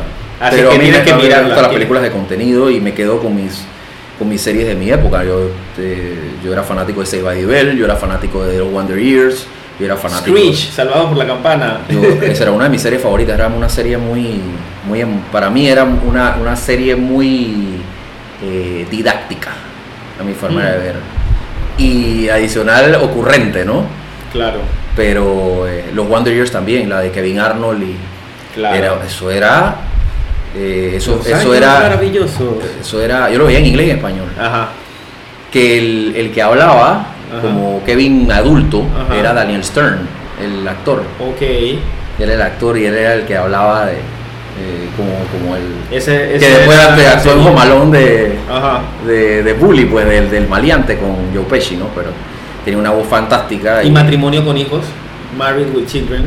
No, Mary Wichit, yo nunca fui de series americanas eh, de comedia. Ah. De- nunca fui de Friends, nunca fui de Mary Wichit. Vi unos cuantos capítulos de Seinfeld y eso y me río, Sí. pero el ¿No te, humor- gusta, Fre- ¿No te gustó Friends? No- Sí, pero el humor gringo no es mi tipo de humor. Yo soy de más de humor blanco que de humor negro. Ok. Eh, yo, ah, yo soy un fanático acérrimo y experto en Chespirito. Ok. El Chavo del 8 me lo sé de pie a cabeza y, y mis hijos les encanta. Sí. Y me encantan todos los personajes del Chavo de, de Chespirito, todos me gustan.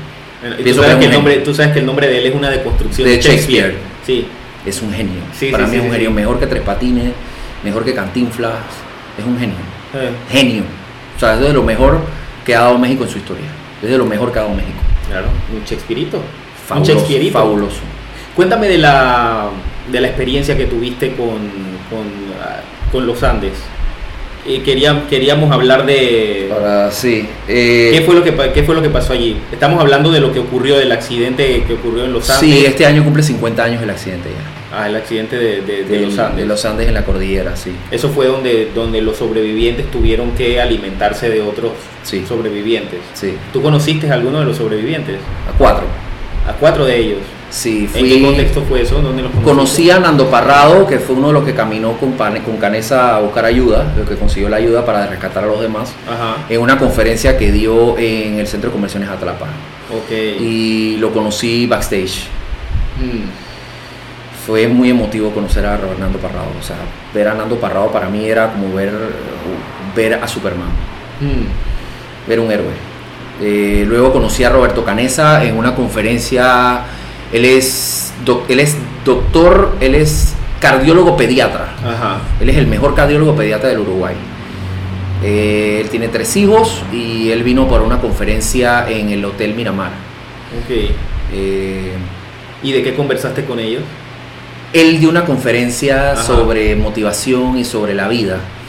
Entonces hablaba sobre el accidente y hablaba de cómo él decía de que estrés, la gente habla de estrés. ¿Por qué? Porque te botaron del trabajo. Pues tú todavía respiras, puedes cortar pasto, puedes lavar un carro, no sé qué, todo tiene solución. Nosotros estábamos condenados a muerte, estamos a 3.000 metros de altura, no teníamos comida y no nos moríamos. Y tuvimos que salvarnos por mi propio bien. Entonces hacía una, una sinopsis o una, una reflexión de todo lo que ellos vivieron y cómo eso se sirvió para mejorar su vida. Tanto Nando Parrado como Canesa, que lo conocí, a Gustavo Servino, que dio una conferencia en el Club Unión, Ajá. y a Carlitos Páez, que era el más joven, el más rebelde de todos los del que su papá es un famoso pintor en Uruguay, Carlos Páez Vilaró, que no sé si todavía estaba vivo.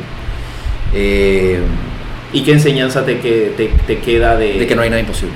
no hay nada imposible? Mm, eh, pasar por el accidente que ellos tuvieron, sobrevivir a 40 grados bajo cero todas las noches prácticamente, eh, sobrevivir ese accidente, eh, eh, que no te buscan, que te, te- te escuchas en una radio y te dicen, eh, los damos por muertos, pues no los vamos a buscar más.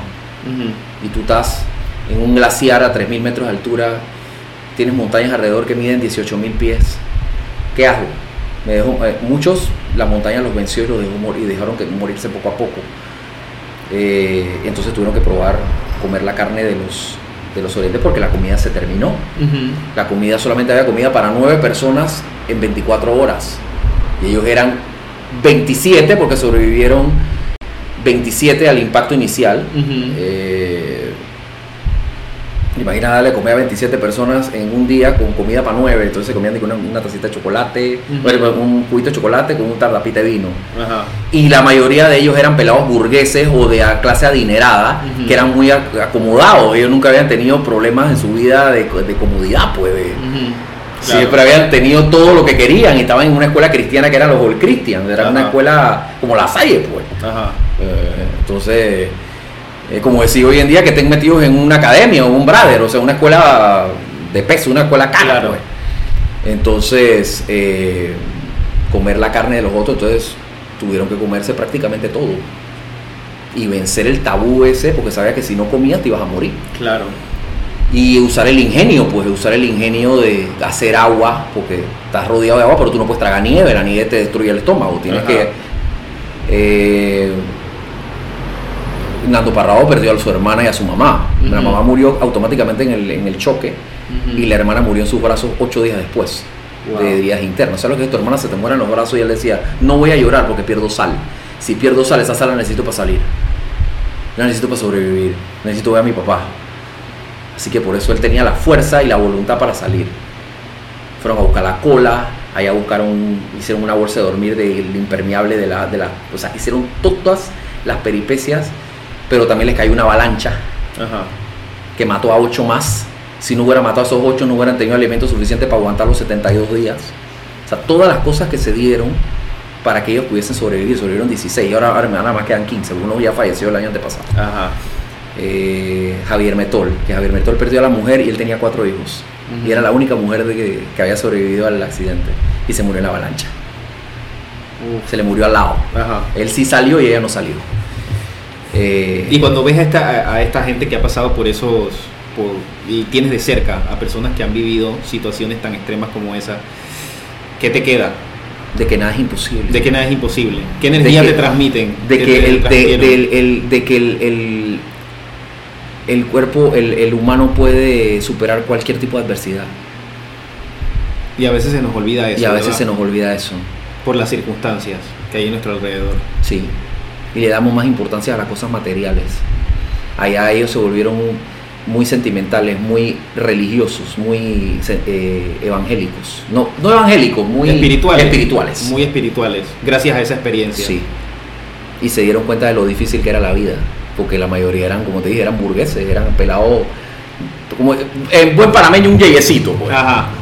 Un yeyecito acomodado. Y cuando los conociste, viste humildad en esas personas, viste ese, que esa experiencia sí les llegó. Sí.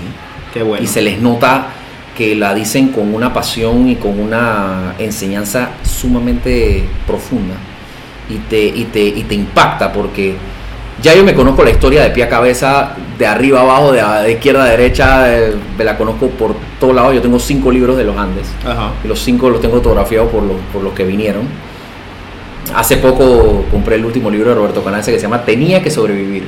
Tenía que sobrevivir. Tenía que sobrevivir. No, no le quedaba de otra. Tenía que sobrevivir. Y eso forma parte también de, de mi vida. Cuando yo veo que hay una situación complicada, yo pienso en ellos. Ellos son mis héroes. O sea, las personas que yo más admiro en el mundo, adicional a mi papá, a mi mamá y a, y a mi familia, son a los 16 sobrevivientes de la cordillera. A ellos y a los chilenos. A los chinelos de la mina. De las minas, claro. Que también. Pienso que les pasó, les pasó lo mismo en la misma época. Ajá. Pero el- unos estaban eh, el- el- en la cúspide y otros estaban debajo de tierra. Uno ¿no? estaba en, eh, Sí, unos, unos arriba y otros uno abajo. estaba en el sótano y otro estaba en la montaña. Ajá, exacto. Pero las circunstancias eran casi iguales. Lo que pasa es que los de la montaña sufrieron más. Mm. Porque los de los chilenos les mandaban comida a través de un tubo y no sé Claro. qué. allá no. Pero hay, hay una parte bien, Sí, bien ya. interesante de, lo, de la historia de los Andes, es que empezaron a buscar las maletas para buscar comida cuando ya no había. Empezaron a abrir todas las maletas para ver si alguien había dejado Un que- sándwich, un- no, un snack, algo. un chocolate, Ajá. una caja de chocolate que iban a llevar para alguien, eh, no sé qué. Dice, tuvimos que comernos, dije, polvos de esos de mujer, dije, de no sé qué vaina, probar esa vaina como si fuese una, como si fuese polvo para una malteada. Ajá. Que a veces hay, hay niños que se comen la, la Sí, claro.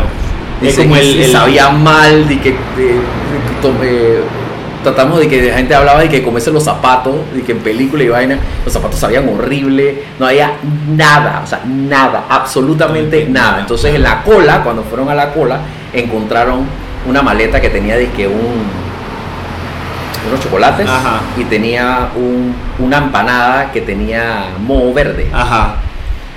Dice, mo verde, mo verde no me interesa. O sea, para ellos eso era, entonces eh, Claro, encontraron, encontraron una pasta de dientes que era gigante, era como de este tamaño, y entre los tres, ese era el postre. O sea, se comían, la empanada la dividieron en varios pedazos, Ajá. los chocolates los dividieron, entonces el postre era agarrar la pasta de dientes y ponérsela y... Y, yo- y algo eh, que te iba a contar que es un poquito, tal vez no te guste mucho, pero a veces del frío tenían que orinarse las manos Ajá. porque el, el, El- es caliente el el origen. origen del, del cuerpo humano es a temperatura de tu cuerpo Ajá. y como las manos se le ponían así por el frío Ajá. eh, hacían así se agarraban y entonces orinaban en las manos y sentían un alivio como un masaje Ujú. Reconfortante y entonces volvía y las manos se le ponían así entonces lo que más esperaban en la noche cuando dormían todos dentro del avión porque se rotaban, porque habían partes que eran más frías que otras, entonces se rotaban para ver dónde iba a dormir. era pedir, dice, pasa el tubo de, para ir al baño, y que no, no, no, a mí no me deje el tubo, yo voy para las manos, pues, porque... Claro. Porque, eh, o sea, llegaron a, a, a, llegar a, niveles prácticamente de, de, caníbales, o sea, de, no, no, de, de bueno, de cavernícolas. Claro, de cavernícolas. Y canibalismo tuvieron que. no, el eso es que eso no se llama canibalismo. No, no se le considera canibalismo. No, eso se llama antropofagia. Antropofagia. Antropofagia es comer carne humana eh, sin tener que matar a un humano. Sin tener que matar a un humano. Cuando tú matas y te lo comes es canibalismo. Es canibalismo, claro. Antropofagia es el término correcto. Claro, antropofagia. Y lo hicieron por necesidad. Por necesidad. Y, la, y, la, y la Iglesia Católica, el Papa y todo eso, los perdonó. Sí, le dijo que era lo que tenía que hacer. Claro. Así que ese es, esa es eh, mi reflexión de vida prácticamente. Eso es eh, lo que yo me meto en mi cabeza cuando ahí tengo una circunstancia muy, muy adversa. Qué bueno. Ese es el mensaje que le quisieras dejar a la gente que te está viendo en este momento. El mensaje de los Andes. El mensaje es no hay situación adversa que no puedan superar. No hay imposibles. Y la otra es eh, si tienen la oportunidad de ver la película de Rocky Balboa, la, última, no la Creed 2, la, Rocky, la que se llama Rocky Balboa, vean la parte donde él le da un consejo a su hijo. ¿Y cuál es el consejo? ¿Lo, deja, lo, quieres dejar así o tú lo, lo quieres decir? Él habla sobre it ain't about how hard you hit, it's how hard you can get hit and keep moving forward. How much can you take and keep moving forward. That's how winning is done. Y entonces él termina con otra reflexión de que eh, si, si tú sabes lo que te mereces, entonces ve a buscarlo, pero no busques culpables de que yo no soy por fulano, por fulano, sultano y perencejo. los, los cobardes hacen eso y eso no eres tú, tú eres mejor que eso. Qué buen mensaje. Pues me ha encantado eh, tenerte aquí en esta versión. Sí, mi papá y yo somos totalmente diferentes. sí, te cuenta, somos totalmente diferentes. Sí, verdad que sí. No, pero es que, es claro, cada, eh, eh, es que como tiene que ser, como debe ser, porque obviamente eres su hijo, pero tiene, eres un ser humano con todas tus virtudes, tus cualidades, tus habilidades, tus talentos y también tus defectos, como, como, como, como todos, ¿no? Porque no somos perfectos, pero eso es lo que nos hace lo perfecto imperfecto, ¿no? Lo perfecto imperfecto. Eso es lo que hace al ser humano perfecto, su imperfección. Sí. ha estado como, una un trabalengua ahí, medio filólogo yo aquí. Medio Acuérdate que el buen gusto es la combinación de mil malos gustos. El buen gusto es la combinación de mil malos gustos. Por ahí lo apunté, eh, yo por ahí en mis paredes apunto. Eh, frases que me gustan, ¿lo leíste? Sí, ¿Lo el buen gusto es el resultado de mil malos gustos. Ajá, eso, eso es de Pedro Altamiranda. Pedro, gracias. Gracias. De verdad que ha sido el primer recurrente del año 2022, Pedro Altamiranda Jr. Recurrente.